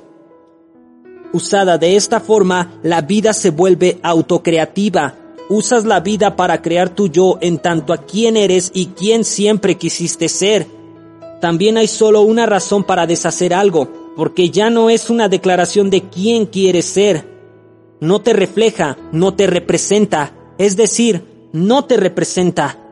Si quieres ser representado adecuadamente, debes trabajar para cambiar cualquier cosa en tu vida que no embone con la imagen de ti que deseas proyectar hacia la eternidad. En el más amplio sentido, todas las cosas malas que suceden son elección tuya. El error no es elegirlas, sino llamarlas malas, pues al hacerlo te llamas a ti mismo malo, puesto que tú las creaste. No puedes aceptar esta etiqueta, así que, en lugar de etiquetarte a ti mismo como malo, reniegas de tus propias creaciones. Es esta deshonestidad intelectual y espiritual la que te deja aceptar un mundo en el que las condiciones ya están establecidas. Si tuvieras que aceptar o incluso sentir una profunda sensación interna de la responsabilidad personal por el mundo, sería un lugar muy diferente. Esto ciertamente sería verdad si todos se sintieran responsables. Que esto sea tan patentemente obvio es lo que lo hace tan tremendamente doloroso y tan conmovedoramente irónico. Las calamidades y los desastres naturales del mundo, sus tornados y huracanes, volcanes e inundaciones, sus problemas físicos, no son una creación tuya específicamente. Lo que tú sí creas es el grado en que estos eventos tocan tu vida. Ocurren eventos en el universo que ninguna imaginación diría que tú instigaste o creaste. Estos eventos se crean por la conciencia combinada del hombre. Todo el mundo, co-creándose junto, produce estas experiencias. Lo que cada uno hace individualmente es moverse a través de ellos, diciendo qué, si acaso, significan para sí y qué y quién son en relación con ellos. Así, creas colectiva e individualmente la vida y los tiempos que experimentas con el propósito de la evolución del alma. Preguntaste si hay una forma menos dolorosa de pasar por este proceso, y la respuesta es sí. Sin embargo, nada en tu experiencia exterior habrá cambiado. La forma de reducir el dolor que asocias con las experiencias y los eventos terrenos, tanto tuyos como de otros, es cambiar la forma en que los contemplas. No puedes cambiar el evento externo, pues eso fue creado por todos ustedes y no han crecido lo suficiente en sus conciencias para alterar individualmente lo que se creó colectivamente, así que deben cambiar la experiencia interna. Este es el camino hacia el perfeccionamiento de vivir. Nada es doloroso en y por sí mismo. El dolor es resultado de un pensamiento equivocado. Es un error de pensamiento. Un maestro puede desaparecer el dolor más severo. De esta forma el maestro sana. El dolor resulta de un juicio que has hecho sobre algo. Elimina el juicio y el dolor desaparecerá. El juicio suele basarse en experiencias previas. Tu idea de una cosa se deriva de una idea anterior sobre esa cosa. Tu idea anterior resulta de una idea todavía más anterior, esa idea de otra y así, como ladrillos, hasta que llegas al final del pasillo de espejos, a lo que yo llamo el primer pensamiento. Todo pensamiento es creativo, y no hay un pensamiento más poderoso que el pensamiento original. Es por esto que muchas veces se le llama también pecado original. El pecado original es cuando tu primer pensamiento sobre algo es un error. Este error se compone muchas veces cuando tienes un segundo o tercer pensamiento sobre algo. Es trabajo del Espíritu Santo inspirarte un nuevo entendimiento que pueda liberarte de tus errores. ¿Quieres decir que no debería sentirme mal por los niños africanos que mueren de hambre, la violencia y la injusticia en Estados Unidos, el terremoto que mató a cientos en Brasil? No hay debería o no debería en el mundo de Dios. Haz lo que quieras hacer, haz lo que te refleje, lo que te represente como una mejor versión de ti mismo, si te quieres sentir mal, siéntete mal, pero no juzgues ni tampoco condenes, pues no sabes por qué ocurre algo ni con qué fin. Y recuerda esto, lo que condenes te condenará y en lo que juzgues te convertirás un día. Mejor, busca cambiar esas cosas o apoyar a otros que están cambiando esas cosas, que ya no reflejan el sentido más elevado de quién eres. Sí, bendice todo, pues todo es la creación de Dios a través de vivir la vida que es la más grande creación. ¿Podríamos parar un momento aquí para que pueda respirar? Te escuché decir que no hay debería o no debería en el mundo de Dios. Es correcto. ¿Cómo puede ser eso? Si no hay en tu mundo, ¿dónde estarían? Así es, ¿dónde? Repito la pregunta. ¿Dónde más aparecerían los debería y no debería más que en tu mundo? En tu imaginación. Pero quienes me han enseñado todo sobre lo correcto e incorrecto, lo que se hace o no se hace, lo que debería o no debería, me dijeron que todas esas reglas fueron establecidas por ti, por Dios. Entonces los que te enseñaron estaban equivocados. Nunca he establecido un bien o mal, un haz o un no hagas. Hacerlo sería quitarte completamente tu más grande regalo, la oportunidad de hacer lo que tú desees y experimentar los resultados de eso. La oportunidad de crearte de nuevo a imagen y semejanza de quien realmente eres, el espacio para producir una realidad de un tú cada vez más grande, basado en tu más grandiosa idea de lo que eres capaz. Decir que algo, un pensamiento, una palabra, una acción, está mal sería como decirte que no lo hicieras. Decirte que no lo hicieras sería prohibírtelo. Prohibirte algo sería restringirte. Restringirte sería negar la realidad de quién realmente eres, así como negarte la oportunidad de crear y experimentar esa verdad. Hay quienes dicen que te he dado libre albedrío, pero estas mismas personas dicen que si no me obedeces, te enviaré al infierno. ¿Qué clase de libre albedrío es ese? ¿Esto no vuelve a Dios una burla y ya no digamos de la clase de relación verdadera entre nosotros? Bueno, nos estamos metiendo en otra área que quería discutir, y es todo este asunto sobre el cielo y el infierno. De lo que puedo concluir, no existe el infierno. Existe el infierno, pero no es lo que piensas y no lo experimentas por las razones que te han dado. ¿Qué es el infierno? Es la experiencia del peor resultado posible de tus elecciones, decisiones y creaciones. Es la consecuencia natural de cualquier pensamiento que me niegue o que le diga no a quién eres en relación conmigo. Es el dolor que sufres por pensar mal. Sin embargo, incluso el término pensar mal no es apropiado, pues no existe tal cosa como algo que está mal. El infierno es lo opuesto a la alegría, es la insatisfacción, es saber qué y quién eres y no experimentarlo, es ser menos, este es el infierno y no existe otro más grande para tu alma. Pero el infierno no existe como este lugar sobre el que has fantaseado, donde te quemas en algún fuego eterno o existes en alguna clase de tormento eterno. ¿Qué propósito podría tener para eso? Incluso si tuviera el extraordinariamente poco divino pensamiento de que no mereces el cielo, ¿Por qué tendría una necesidad de buscar alguna clase de venganza o castigo para tus fallos? ¿No sería mucho más fácil para mí solo deshacerme de ti? ¿Qué clase de parte vengativa de mí requeriría que te sometiera a un sufrimiento eterno de cierto tipo y a un nivel más allá de toda descripción? Si respondes que la necesidad de justicia no serviría a la justicia solo negarte la comunión conmigo en el cielo, ¿sería necesario también infligir dolor interminable? Te digo que no hay tal experiencia después de la muerte como lo que han construido en sus teologías basadas en el miedo. Sin embargo, sí hay una experiencia del alma tan infeliz, tan incompleta, tan poco completa, tan separada de la más grande alegría de Dios, que para tu alma esto sería el infierno. Pero te repito, yo no te envío ahí ni provoco que suceda esta experiencia para ti. Tú mismo creas esta experiencia, donde y cuando separas tu yo de tus propios pensamientos más elevados sobre ti mismo. Tú mismo creas la experiencia cuando te niegas a ti mismo, cuando rechazas qué y quién eres en realidad. Pero incluso esta experiencia nunca es eterna. No puede ser porque no es mi plan que esté separado de mí para siempre.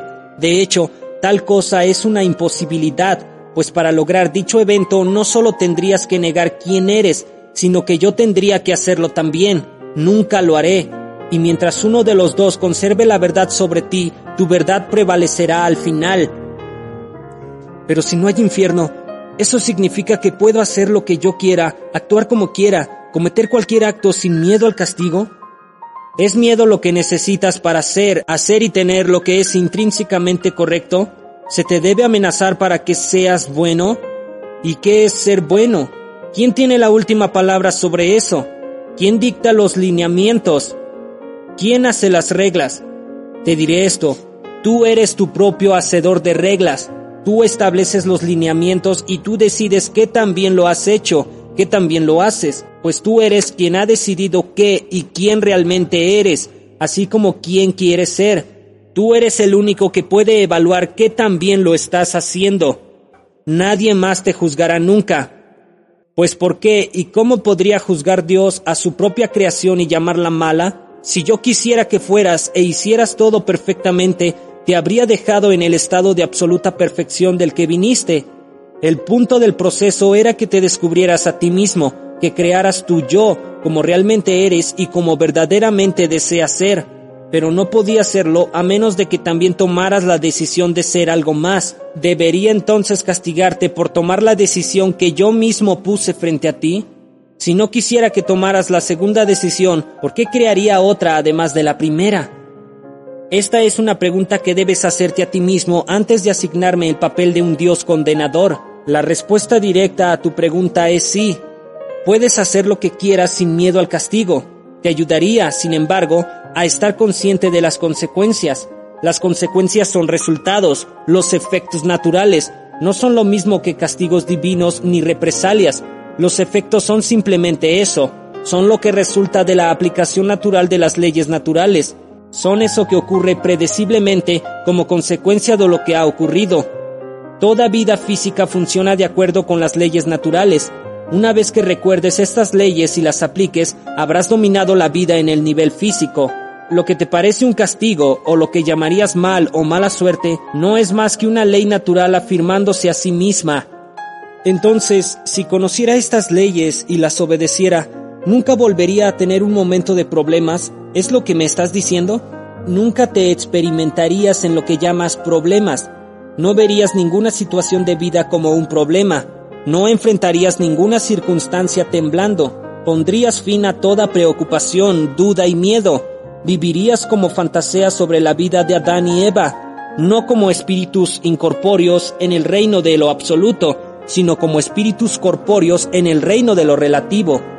Pero tú tendrías toda la libertad, toda la alegría, toda la paz y toda la sabiduría, el entendimiento y el poder del espíritu que eres, serías un ser completamente realizado. Esta es la meta de tu alma, este es su propósito, reconocerse completamente dentro del cuerpo para volverse la personificación de todo lo que realmente es. Este es mi plan para ti, este es mi ideal, que yo me realice a través de ti. Así, con este concepto convertido en experiencia, yo podré conocerme empíricamente, Las leyes universales son las leyes que yo establecí, son leyes perfectas, creando una función perfecta de lo físico. ¿Alguna vez has visto algo más perfecto que un copo de nieve? Su complejidad, su diseño, su simetría, su conformidad consigo mismo y su originalidad respecto a todo lo demás, todos son un misterio. Tú te preguntas ante este asombroso espectáculo de la naturaleza, pero si puedo hacer esto con un solo copo de nieve, ¿qué crees que puedo hacer y he hecho con el universo? Si pudieras ver la simetría en él, la perfección de su diseño, desde el cuerpo más grande hasta la partícula más pequeña, no podrías ser capaz de conservar la verdad de ello en tu realidad. Incluso ahora, cuando obtienes destellos de él, todavía no puedes imaginar ni comprender sus implicaciones, sin embargo, puedes saber que hay implicaciones mucho más complejas y mucho más extraordinarias de lo que tu comprensión actual puede abrazar. Su Shakespeare lo dijo maravillosamente. Hay más cosas en el cielo y la tierra, Horacio, de las que se sueñan en tu filosofía. Entonces, ¿cómo puedo conocer estas leyes? ¿Cómo las aprendo? No es cuestión de aprenderlas, sino de recordarlas. ¿Cómo puedo recordarlas? Empieza quedándote quieto. Silencia el mundo exterior para que el mundo interior pueda dejarte ver. Es una percepción lo que buscas, pero no puedes tenerla mientras estés tan profundamente preocupado por tu realidad exterior. Busca entonces ir hacia tu interior tanto como puedas y cuando no vayas hacia el interior, sal del interior para lidiar con el mundo exterior. Recuerda este axioma. Si no vas hacia el interior, te quedas sin nada. Ponlo en primera persona cuando lo repitas para hacerlo más personal. Si no voy hacia el interior, me quedo sin nada. Te has quedado sin nada toda tu vida, pero no tienes y nunca tuviste por qué. No hay nada que no puedas hacer. No hay nada que no puedas hacer. No hay nada que no puedas hacer. Esa promesa suena como una quimera. ¿Qué otra clase de promesa querrías que Dios te hiciera? ¿Me creerías si te prometiera menos? Durante miles de años la gente ha desconfiado de las promesas de Dios por la razón más extraordinaria de todas. Eran demasiado buenas para ser verdad. Así que has elegido una promesa menor, un amor menor, pues la mejor promesa de Dios procede del amor más grande. Sin embargo, no puedes concebir un amor perfecto, así que una promesa perfecta también es inconcebible como lo es una persona perfecta. Por tanto, no puedes creer ni siquiera en ti mismo. Al fallar en creer cualquier parte de esto significa que fallas en creer en Dios, pues la creencia en Dios produce la creencia en su mayor regalo, el amor incondicional, así como la más grande promesa de Dios, el potencial ilimitado. ¿Te puedo interrumpir aquí? Odio interrumpir a Dios cuando ya se encarreró, pero he escuchado todo esto del potencial ilimitado antes y no embona con la experiencia humana. Olvídate de las dificultades que una persona común enfrenta. ¿Qué hay de los desafíos de quienes nacen con limitaciones físicas o mentales? ¿Su potencial es ilimitado? Lo has expresado en tus propias escrituras, de muchas formas y en muchos lugares. Dame una referencia. Ve lo que escribiste en tu Biblia en el libro del Génesis capítulo 11 versículo 6. Dice, y el Señor dijo, mirad, el pueblo es uno y todos tienen un mismo lenguaje, y esto es solo el principio de lo que harán, y ahora nada de lo que han imaginado hacer les será imposible. Sí, ahora, ¿puedes confiar en eso? Esto no contesta la pregunta sobre los débiles, los enfermizos, los discapacitados, quienes son limitados. ¿No crees que son limitados, como tú lo dices, por decisión propia? ¿Crees que un alma humana encuentra desafíos en la vida, cualesquiera que sean, por accidente? ¿Esto es lo que piensas? ¿Quieres decir que un alma elige la clase de vida que experimentará desde antes? No, eso eliminaría el propósito del encuentro. El propósito es crear tu experiencia y así crearte a ti mismo en el glorioso momento del ahora. Por tanto, no eliges la vida que experimentarás desde antes, Puedes, sin embargo, elegir las personas, los lugares y los eventos, las condiciones y las circunstancias, los retos y los obstáculos, las oportunidades y las opciones, con las cuales crear tu experiencia. Puedes elegir los colores de tu paleta, las herramientas para tu caja, la maquinaria para tu tienda. Lo que crees con estas cosas es asunto tuyo. Ese es el asunto de la vida. Tu potencial es ilimitado en todo lo que has elegido hacer. No asumas que un alma encarnada en un cuerpo que tú llamas limitado no ha alcanzado todo su potencial, pues no sabes lo que esa alma estaba intentando hacer. No comprendes su plan, no tienes claras sus intenciones. Por tanto, bendice a cada persona y condición y agradece. Así afirmas la protección de la creación de Dios y muestras tu fe en ella, pues nada sucede por accidente en el mundo de Dios y no existen las coincidencias. Tampoco el mundo se sacude por las elecciones al azar ni por algo que llames destino.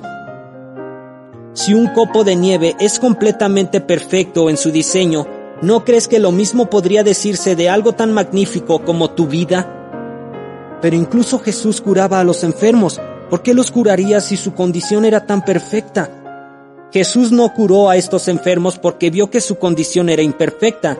Curó a esos enfermos porque vio que sus almas estaban pidiendo sanación como parte de su proceso.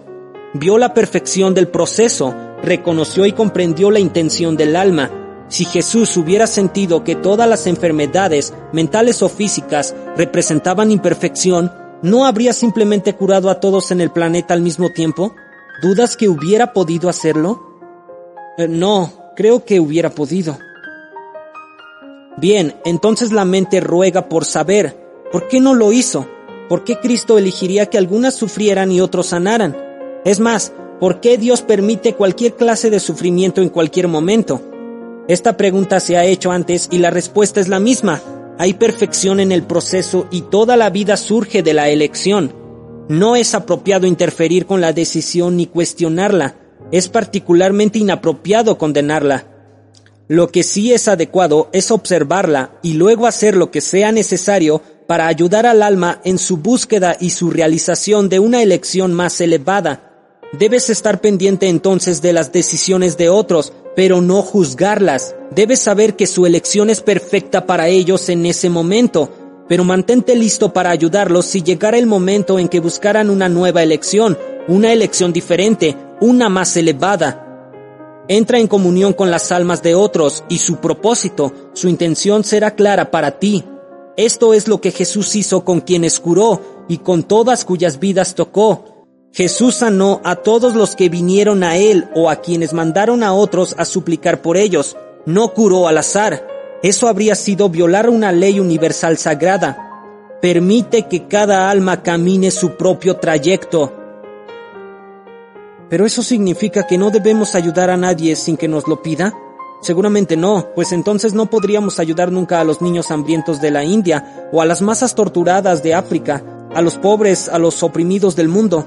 Todo el esfuerzo humanitario se perdería, todas las caridades estarían prohibidas. Debemos esperar a que un individuo nos llame en desesperación o por una nación para que pida ayuda antes de que nos permitamos hacer lo que es obviamente correcto.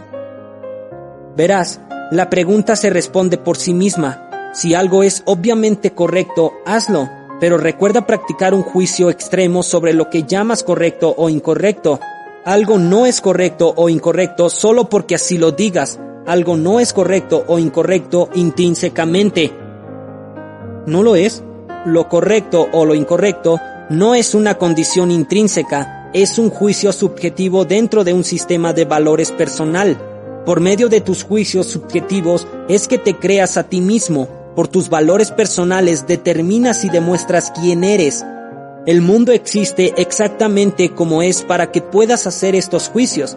Si el mundo existiera en una condición perfecta, tu proceso de vida de autocreación se determinaría, vería su fin. La carrera de un abogado terminaría mañana si no hubiera más litigios. La carrera de un médico terminaría mañana si no hubiera más enfermedades. La carrera de un filósofo terminaría mañana si no hubiera más preguntas. Y la carrera de Dios terminaría mañana si no hubiera más problemas. Precisamente, lo has expresado perfectamente. Todos nosotros terminaríamos de crear si no hubiera nada más que crear. Todos nosotros tenemos un interés personal en hacer que el juego siga, tanto como nos gusta decir que quisiéramos resolver todos los problemas, no nos atrevemos a resolver todos los problemas o ya no habría nada más que hacer. Tu complejo industrial militar lo comprende muy bien. Es por eso que se opone contundentemente a cualquier intento de instalar un gobierno por completo pacífico en ningún lado. Tus instituciones médicas lo comprenden también. Es por lo que se oponen incondicionalmente. Deben hacerlo, es necesario para su propia supervivencia, a cualquier nuevo medicamento o cura milagrosos, además de la posibilidad de los milagros mismos. Tu comunidad religiosa también tiene esto claro, por eso ataca uniformemente cualquier definición de Dios que no incluya miedo, juicio y castigo, y cualquier definición del yo que no incluya su propia idea del único camino hacia Dios. Si yo te digo tú eres Dios, ¿dónde deja eso a la religión? Si yo te digo tú estás curado, ¿dónde deja eso a la ciencia y a la medicina? Si yo te digo que debes vivir en paz, ¿dónde deja eso a los pacificadores? Si te digo que el mundo está arreglado, ¿dónde deja eso al mundo? ¿Qué hay de los plomeros? El mundo está lleno de esencialmente dos clases de gente, los que te dan las cosas que quieres y los que arreglan cosas. En un sentido, incluso quienes simplemente te dan las cosas que quieres, los carniceros, los panaderos, los fabricantes de candeleros, también arreglan cosas. Pues tener un deseo de algo muchas veces es tener la necesidad de ello, por eso, hasta los adictos necesitan que les den, así que ten cuidado de que tu deseo no se vuelva una adicción. ¿Estás diciendo que el mundo siempre tendrá problemas? ¿Estás diciendo que en realidad así lo quieres? Estoy diciendo que el mundo existe de la forma en que lo hace, así como un copo de nieve existe de la forma en que lo hace, por diseño. Tú lo has creado así, así como has creado tu vida exactamente como está. Yo quiero lo que tú quieres, el día en que realmente quieras poner fin al hambre, no habrá más hambre. Te he dado todos los recursos para hacerlo. Tienes todas las herramientas con que tomar esa decisión. No la has tomado. No porque no puedas tomarla. El mundo podría terminar con el hambre mañana. Ustedes eligen no tomarla. Dicen que hay buenas razones para que 40.000 personas mueran de hambre diario. No hay buenas razones. Pero cuando dicen que no pueden hacer nada para evitar que 40.000 personas mueran de hambre al día, traen 50.000 personas al mundo para empezar una nueva vida y llaman esto amor. Lo llaman el plan de Dios. Es un plan que no tiene ninguna lógica ni razonamiento, ya no digamos compasión. Te estoy mostrando en términos austeros que el mundo existe de la forma en que lo hace porque ustedes así lo han elegido. Están destruyendo sistemáticamente su propio ambiente, luego señalando los llamados desastres naturales como evidencia de la cruel burla de Dios o la hostilidad de la naturaleza. Se están burlando de ustedes mismos, y sus formas son las crueles. Nada, nada es más gentil que la naturaleza, y nada, nada ha sido más cruel con la naturaleza que el hombre. Sin embargo, rechazan su involucramiento en esto, niegan toda responsabilidad, dicen que no es su culpa, y en esto están en lo correcto. No es cuestión de culpabilidad, es cuestión de decisiones. Ustedes pueden elegir terminar con la destrucción de sus selvas tropicales mañana. Ustedes pueden elegir dejar de desgastar la capa protectora sobre su planeta. Ustedes pueden elegir terminar con la masacre constante del asombroso ecosistema de su planeta. Pueden buscar recomponer el copo de nieve o al menos detener su inexorable deshielo. ¿Pero lo harían? De la misma manera podrían terminar todas las guerras mañana, sencillamente, fácilmente. Todo lo que se necesita, todo lo que siempre se ha necesitado, es que todos se pongan de acuerdo. Pero si ustedes no pueden ponerse de acuerdo en algo tan básico como dejar de matarse entre ustedes, ¿cómo pueden exigir al cielo con los puños levantados que ponga su vida en orden? No haré nada por ustedes que ustedes no hagan por sí mismos. Eso es la ley y los profetas. El mundo está en esa condición por ustedes y por las decisiones que han tomado o dejado de tomar. No decidir es decidir. La tierra es de la forma que es por ustedes y por las decisiones que han tomado o dejado de tomar. Su propia vida es de la forma que es por ustedes y por las decisiones que han tomado o dejado de tomar. Pero yo no decidí que me atropellara ese camión, yo no decidí que me asaltara ese ladrón o me violara ese maniático, la gente podría decir eso. Hay personas en el mundo que podrían decirlo. Todos se encuentran en la causa principal de las condiciones que existen para crear el deseo en el ladrón o la necesidad percibida de robar. Todos han creado la conciencia que hace posible las violaciones. Es cuando ves en ti mismo lo que causa el crimen que empiezas al fin a sanar la condición de la que parte. Alimenten a sus hambrientos, denles dignidad a sus pobres, denles oportunidades a los menos afortunados, terminen el prejuicio que mantiene a las masas amontonadas y enojadas con la pequeña promesa de un mejor mañana. Dejen de lado sus inútiles tabús y sus restricciones sobre la energía sexual. Mejor, ayuden a otros a comprender mejor su maravilla y a canalizarla adecuadamente. Hagan estas cosas y darán pasos enormes hacia terminar con el robo y las violaciones para siempre. Y por el llamado accidente, el camión dando la vuelta, el ladrillo que cae del cielo, aprende a ver cada incidente como una pequeña parte de un mosaico más grande. Viniste aquí para comprender el plan individual para tu propia salvación, pero la salvación no significa salvarte de las garras del demonio. No existe tal cosa y el infierno tampoco. Te está salvando del olvido de no realizarte. No puedes perder en esta batalla, no puedes fallar. Entonces no es una batalla en lo absoluto, sino un simple proceso. Pero si no lo sabes, lo verás como una lucha constante. Puede que incluso creas en la lucha lo suficientemente para crear toda una religión alrededor de ella. Esta religión enseñará que la lucha es el punto de todo esto. Esto es una falsa enseñanza. No es a través de la lucha que el proceso continúa, es al rendirse que uno obtiene la victoria. Los accidentes suceden porque así es. Ciertos elementos del proceso de vida deben unirse de una forma particular y en un tiempo en particular, con resultados particulares, los cuales tú eliges llamar desafortunados por tus propias razones particulares, pero es posible que no sean desafortunados en lo absoluto, dadas las intenciones de tu alma. Te diré esto, no existe tal cosa como la coincidencia, y nada sucede por accidente. Cada evento y aventura está atraída hacia tu ser por tu ser, para que puedas crear y experimentar quién realmente eres. Todos los verdaderos maestros saben esto. Es por eso que los maestros místicos permanecen imperturbables ante las peores experiencias de la vida, como tú las definirías. Los grandes maestros de tu religión cristiana comprenden esto, saben que Jesús no se perturbó ante la crucifixión, sino que la esperaba. Pudo haberse ido, pero no lo hizo. Pudo haber detenido el proceso en cualquier momento. Tenía ese poder, pero no lo hizo. Se permitió a sí mismo ser crucificado para que pudiera ser la salvación eterna del hombre. Miren, dijo, lo que pudo hacer. Vean lo que es verdadero y sepan que estas cosas y más ustedes también harán pues no he dicho que ustedes son dioses, sin embargo no me creen. Si no pueden entonces creer en ustedes mismos, crean en mí. Tanta era la compasión de Jesús que rogó por una forma, y la creó, de impactar al mundo para que todos pudieran venir al cielo, la autorrealización, sino de otra manera a través de Él, pues venció a la miseria y a la muerte, y ustedes podrían también.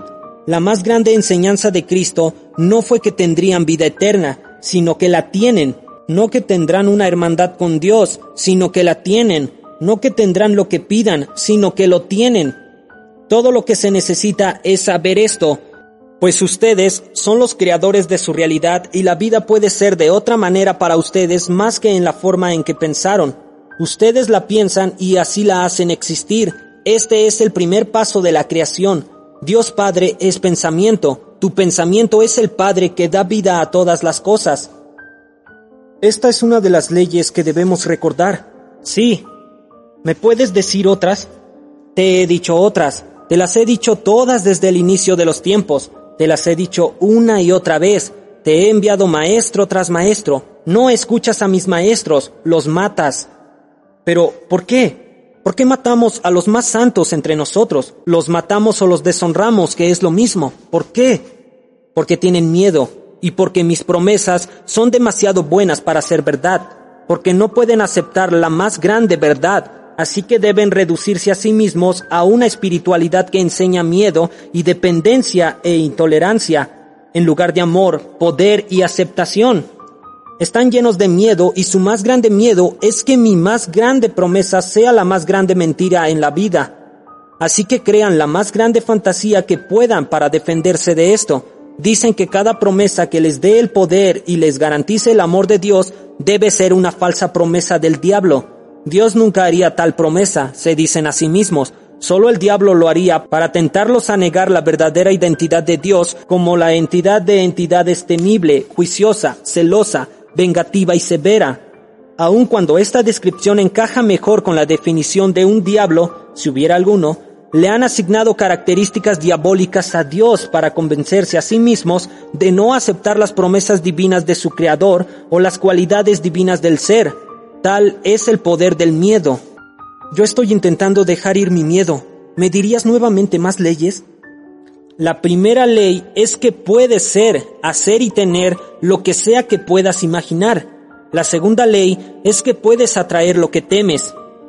¿Por qué es eso? La emoción es el poder que atrae. Lo que más temas experimentarás. Un animal, al que consideras una forma menor de vida, aun cuando los animales actúan con más integridad y mayor coherencia que los humanos, sabe inmediatamente si le tienes miedo. Las plantas, a las cuales consideras una forma todavía más baja, responden a la gente que las ama mucho mejor que a quienes no les importan.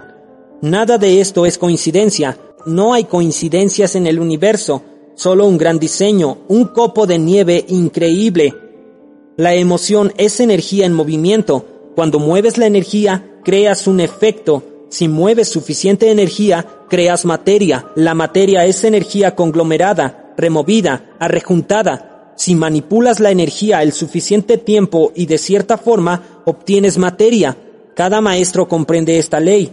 Es la alquimia del universo, es el secreto de toda vida. El pensamiento es energía pura. Cada pensamiento que tienes, has tenido y tendrás es creativo. La energía de tu pensamiento nunca se muere, jamás. Deja tu ser y sale hacia el universo extendiéndose para siempre. Un pensamiento es eterno. Todos los pensamientos se solidifican. Todos los pensamientos se encuentran con otros pensamientos, traslapándose en un increíble laberinto de energía, formando un patrón siempre cambiante de belleza inexplicable y sorprendente complejidad. Energías similares se atraen, formando, para ponerlo en palabras simples, grumos de energía de la misma clase. Cuando suficientes grumos de energía se traslapan, se encuentran unos con otros, se pegan unos a otros, por utilizar otro término sencillo. Así, toma una cantidad incomprensiblemente grande de energía similar junta para formar materia, pero la materia se formará de energía pura. De hecho, es la única manera en que puede formarse. Una vez que la energía se vuelva materia, permanece como materia durante mucho tiempo, a menos de que se interrumpa su construcción por una forma de energía opuesta o disímil. Esta energía disímil que actúa sobre la materia en realidad la desmiembra, liberando la energía pura de la que se compone. Esta es, en términos básicos, la teoría detrás de su bomba atómica. Einstein se acercó más que cualquier otro humano, antes o después, a descubrir, explicar y hacer funcionar el secreto creativo del universo, Ahora debes comprender mejor cómo la gente con mentes similares puede trabajar junta y crear una realidad predilecta. La frase, donde dos o más se congreguen en mi nombre, se vuelve mucho más significativa. Por supuesto, cuando sociedades enteras piensan de cierta manera, muchas veces ocurren cosas impresionantes, aunque no todas necesariamente deseables. Por ejemplo, una sociedad que vive con miedo muchas veces, en realidad, inevitablemente, produce en forma lo que más teme. De igual manera, comunidades o congregaciones grandes suelen encontrar un poder capaz de producir milagros por sus propios pensamientos combinados o lo que algunas personas llaman rezos comunes. Y debe quedar claro que incluso los individuos, si su pensamiento, rezo, esperanza, deseo, sueño, miedo, es increíblemente fuerte, puede producir dichos resultados en sí y por sí mismos. Jesús lo hizo constantemente, él comprendió cómo manipular la energía y la materia, cómo reacomodarla, cómo redistribuirla, cómo controlarla completamente. Muchos maestros han poseído este conocimiento, muchos lo saben en la actualidad, tú puedes saberlo ahora mismo. Este es el conocimiento del bien y el mal del que separaron a Adán y Eva. Hasta que comprendieron esto, no pudo haber vida como tú la conoces. Adán y Eva, los nombres míticos que les han dado al primer hombre y la primera mujer, fueron el padre y la madre de la experiencia humana. Lo que se ha descrito como la caída de Adán fue realmente su elevación. el evento más destacado en la historia de la humanidad, pues sin él, el mundo de la relatividad no existiría. El acto de Adán y Eva no fue un pecado original, sino realmente la primera bendición. Deberían agradecerles desde lo más profundo de sus corazones, pues al ser los primeros en tomar una decisión equivocada, Adán y Eva produjeron la posibilidad de tomar cualquier decisión. En tu mitología has vuelto a Eva, la mala, la seductora que comió del fruto del conocimiento del bien y el mal, que falsamente invitó a Adán a unirse a ella. Este escenario mitológico te ha permitido volver a la mujer la caída del hombre desde entonces, resultado en toda clase de realidades retorcidas, por no mencionar las visiones sexuales distorsionadas y las confusiones. ¿Cómo puedes sentirte tan bien sobre algo tan malo? Lo que más temes es lo que más te acosará. El miedo lo llevará hacia ti como un imán. Todas tus escrituras religiosas, de todas las tendencias y tradiciones religiosas que has creado, contienen la clara advertencia, no temas. ¿Crees que esto es por accidente? Las leyes son muy simples. 1. El pensamiento es creativo. 2. El miedo atrae energía similar. 3. El amor es todo lo que hay. Uy, me quedé en la tercera. ¿Cómo puede el amor ser todo lo que hay si el miedo atrae energía similar? El amor es la realidad final, es la única, el todo, el sentimiento de amor es tu experiencia de Dios. La verdad más grande es que el amor es todo lo que hay, todo lo que hubo y todo lo que habrá. Cuando te mueves hacia el absoluto, te mueves hacia el amor. El reino de lo relativo se creó para que yo pudiera experimentar mi ser. Esto ya se te explicó. Esto no vuelve real al reino de lo relativo. Es una realidad creada que tú y yo hemos concebido y continuamos concibiendo para que podamos conocernos empíricamente. Sin embargo, la creación puede parecer muy real. Su propósito es parecer tan real que la aceptamos como si realmente existiera. De esta forma, Dios ha planeado crear algo más que sí mismo, aunque en términos estrictos esto sea imposible, dado que Dios es yo soy todo lo que es. Al crear algo más, específicamente el reino de lo relativo, produje un ambiente en el que tú puedas elegir ser Dios, en lugar de que solo se te diga que eres Dios, un reino en el que puedas experimentar una cabeza divina como acto de creación, en lugar de solo una conceptualización, un reino en el que la pequeña luz en el sol, el alma más pequeña, pueda conocerse a sí misma como la luz. El miedo es el otro extremo del amor, es la polaridad primigenia. Al crear el reino de lo relativo, primero creé el opuesto de mí mismo. Ahora, en el reino en que tú vives, el plano físico, hay solo dos lugares para ser, el miedo y el amor. Los pensamientos que surgen del miedo producirán una clase de manifestación en el plano físico. Los pensamientos que surgen del amor producirán otra. Los maestros que han caminado por el mundo son quienes han descubierto el secreto del mundo relativo y se han rehusado a reconocer su realidad.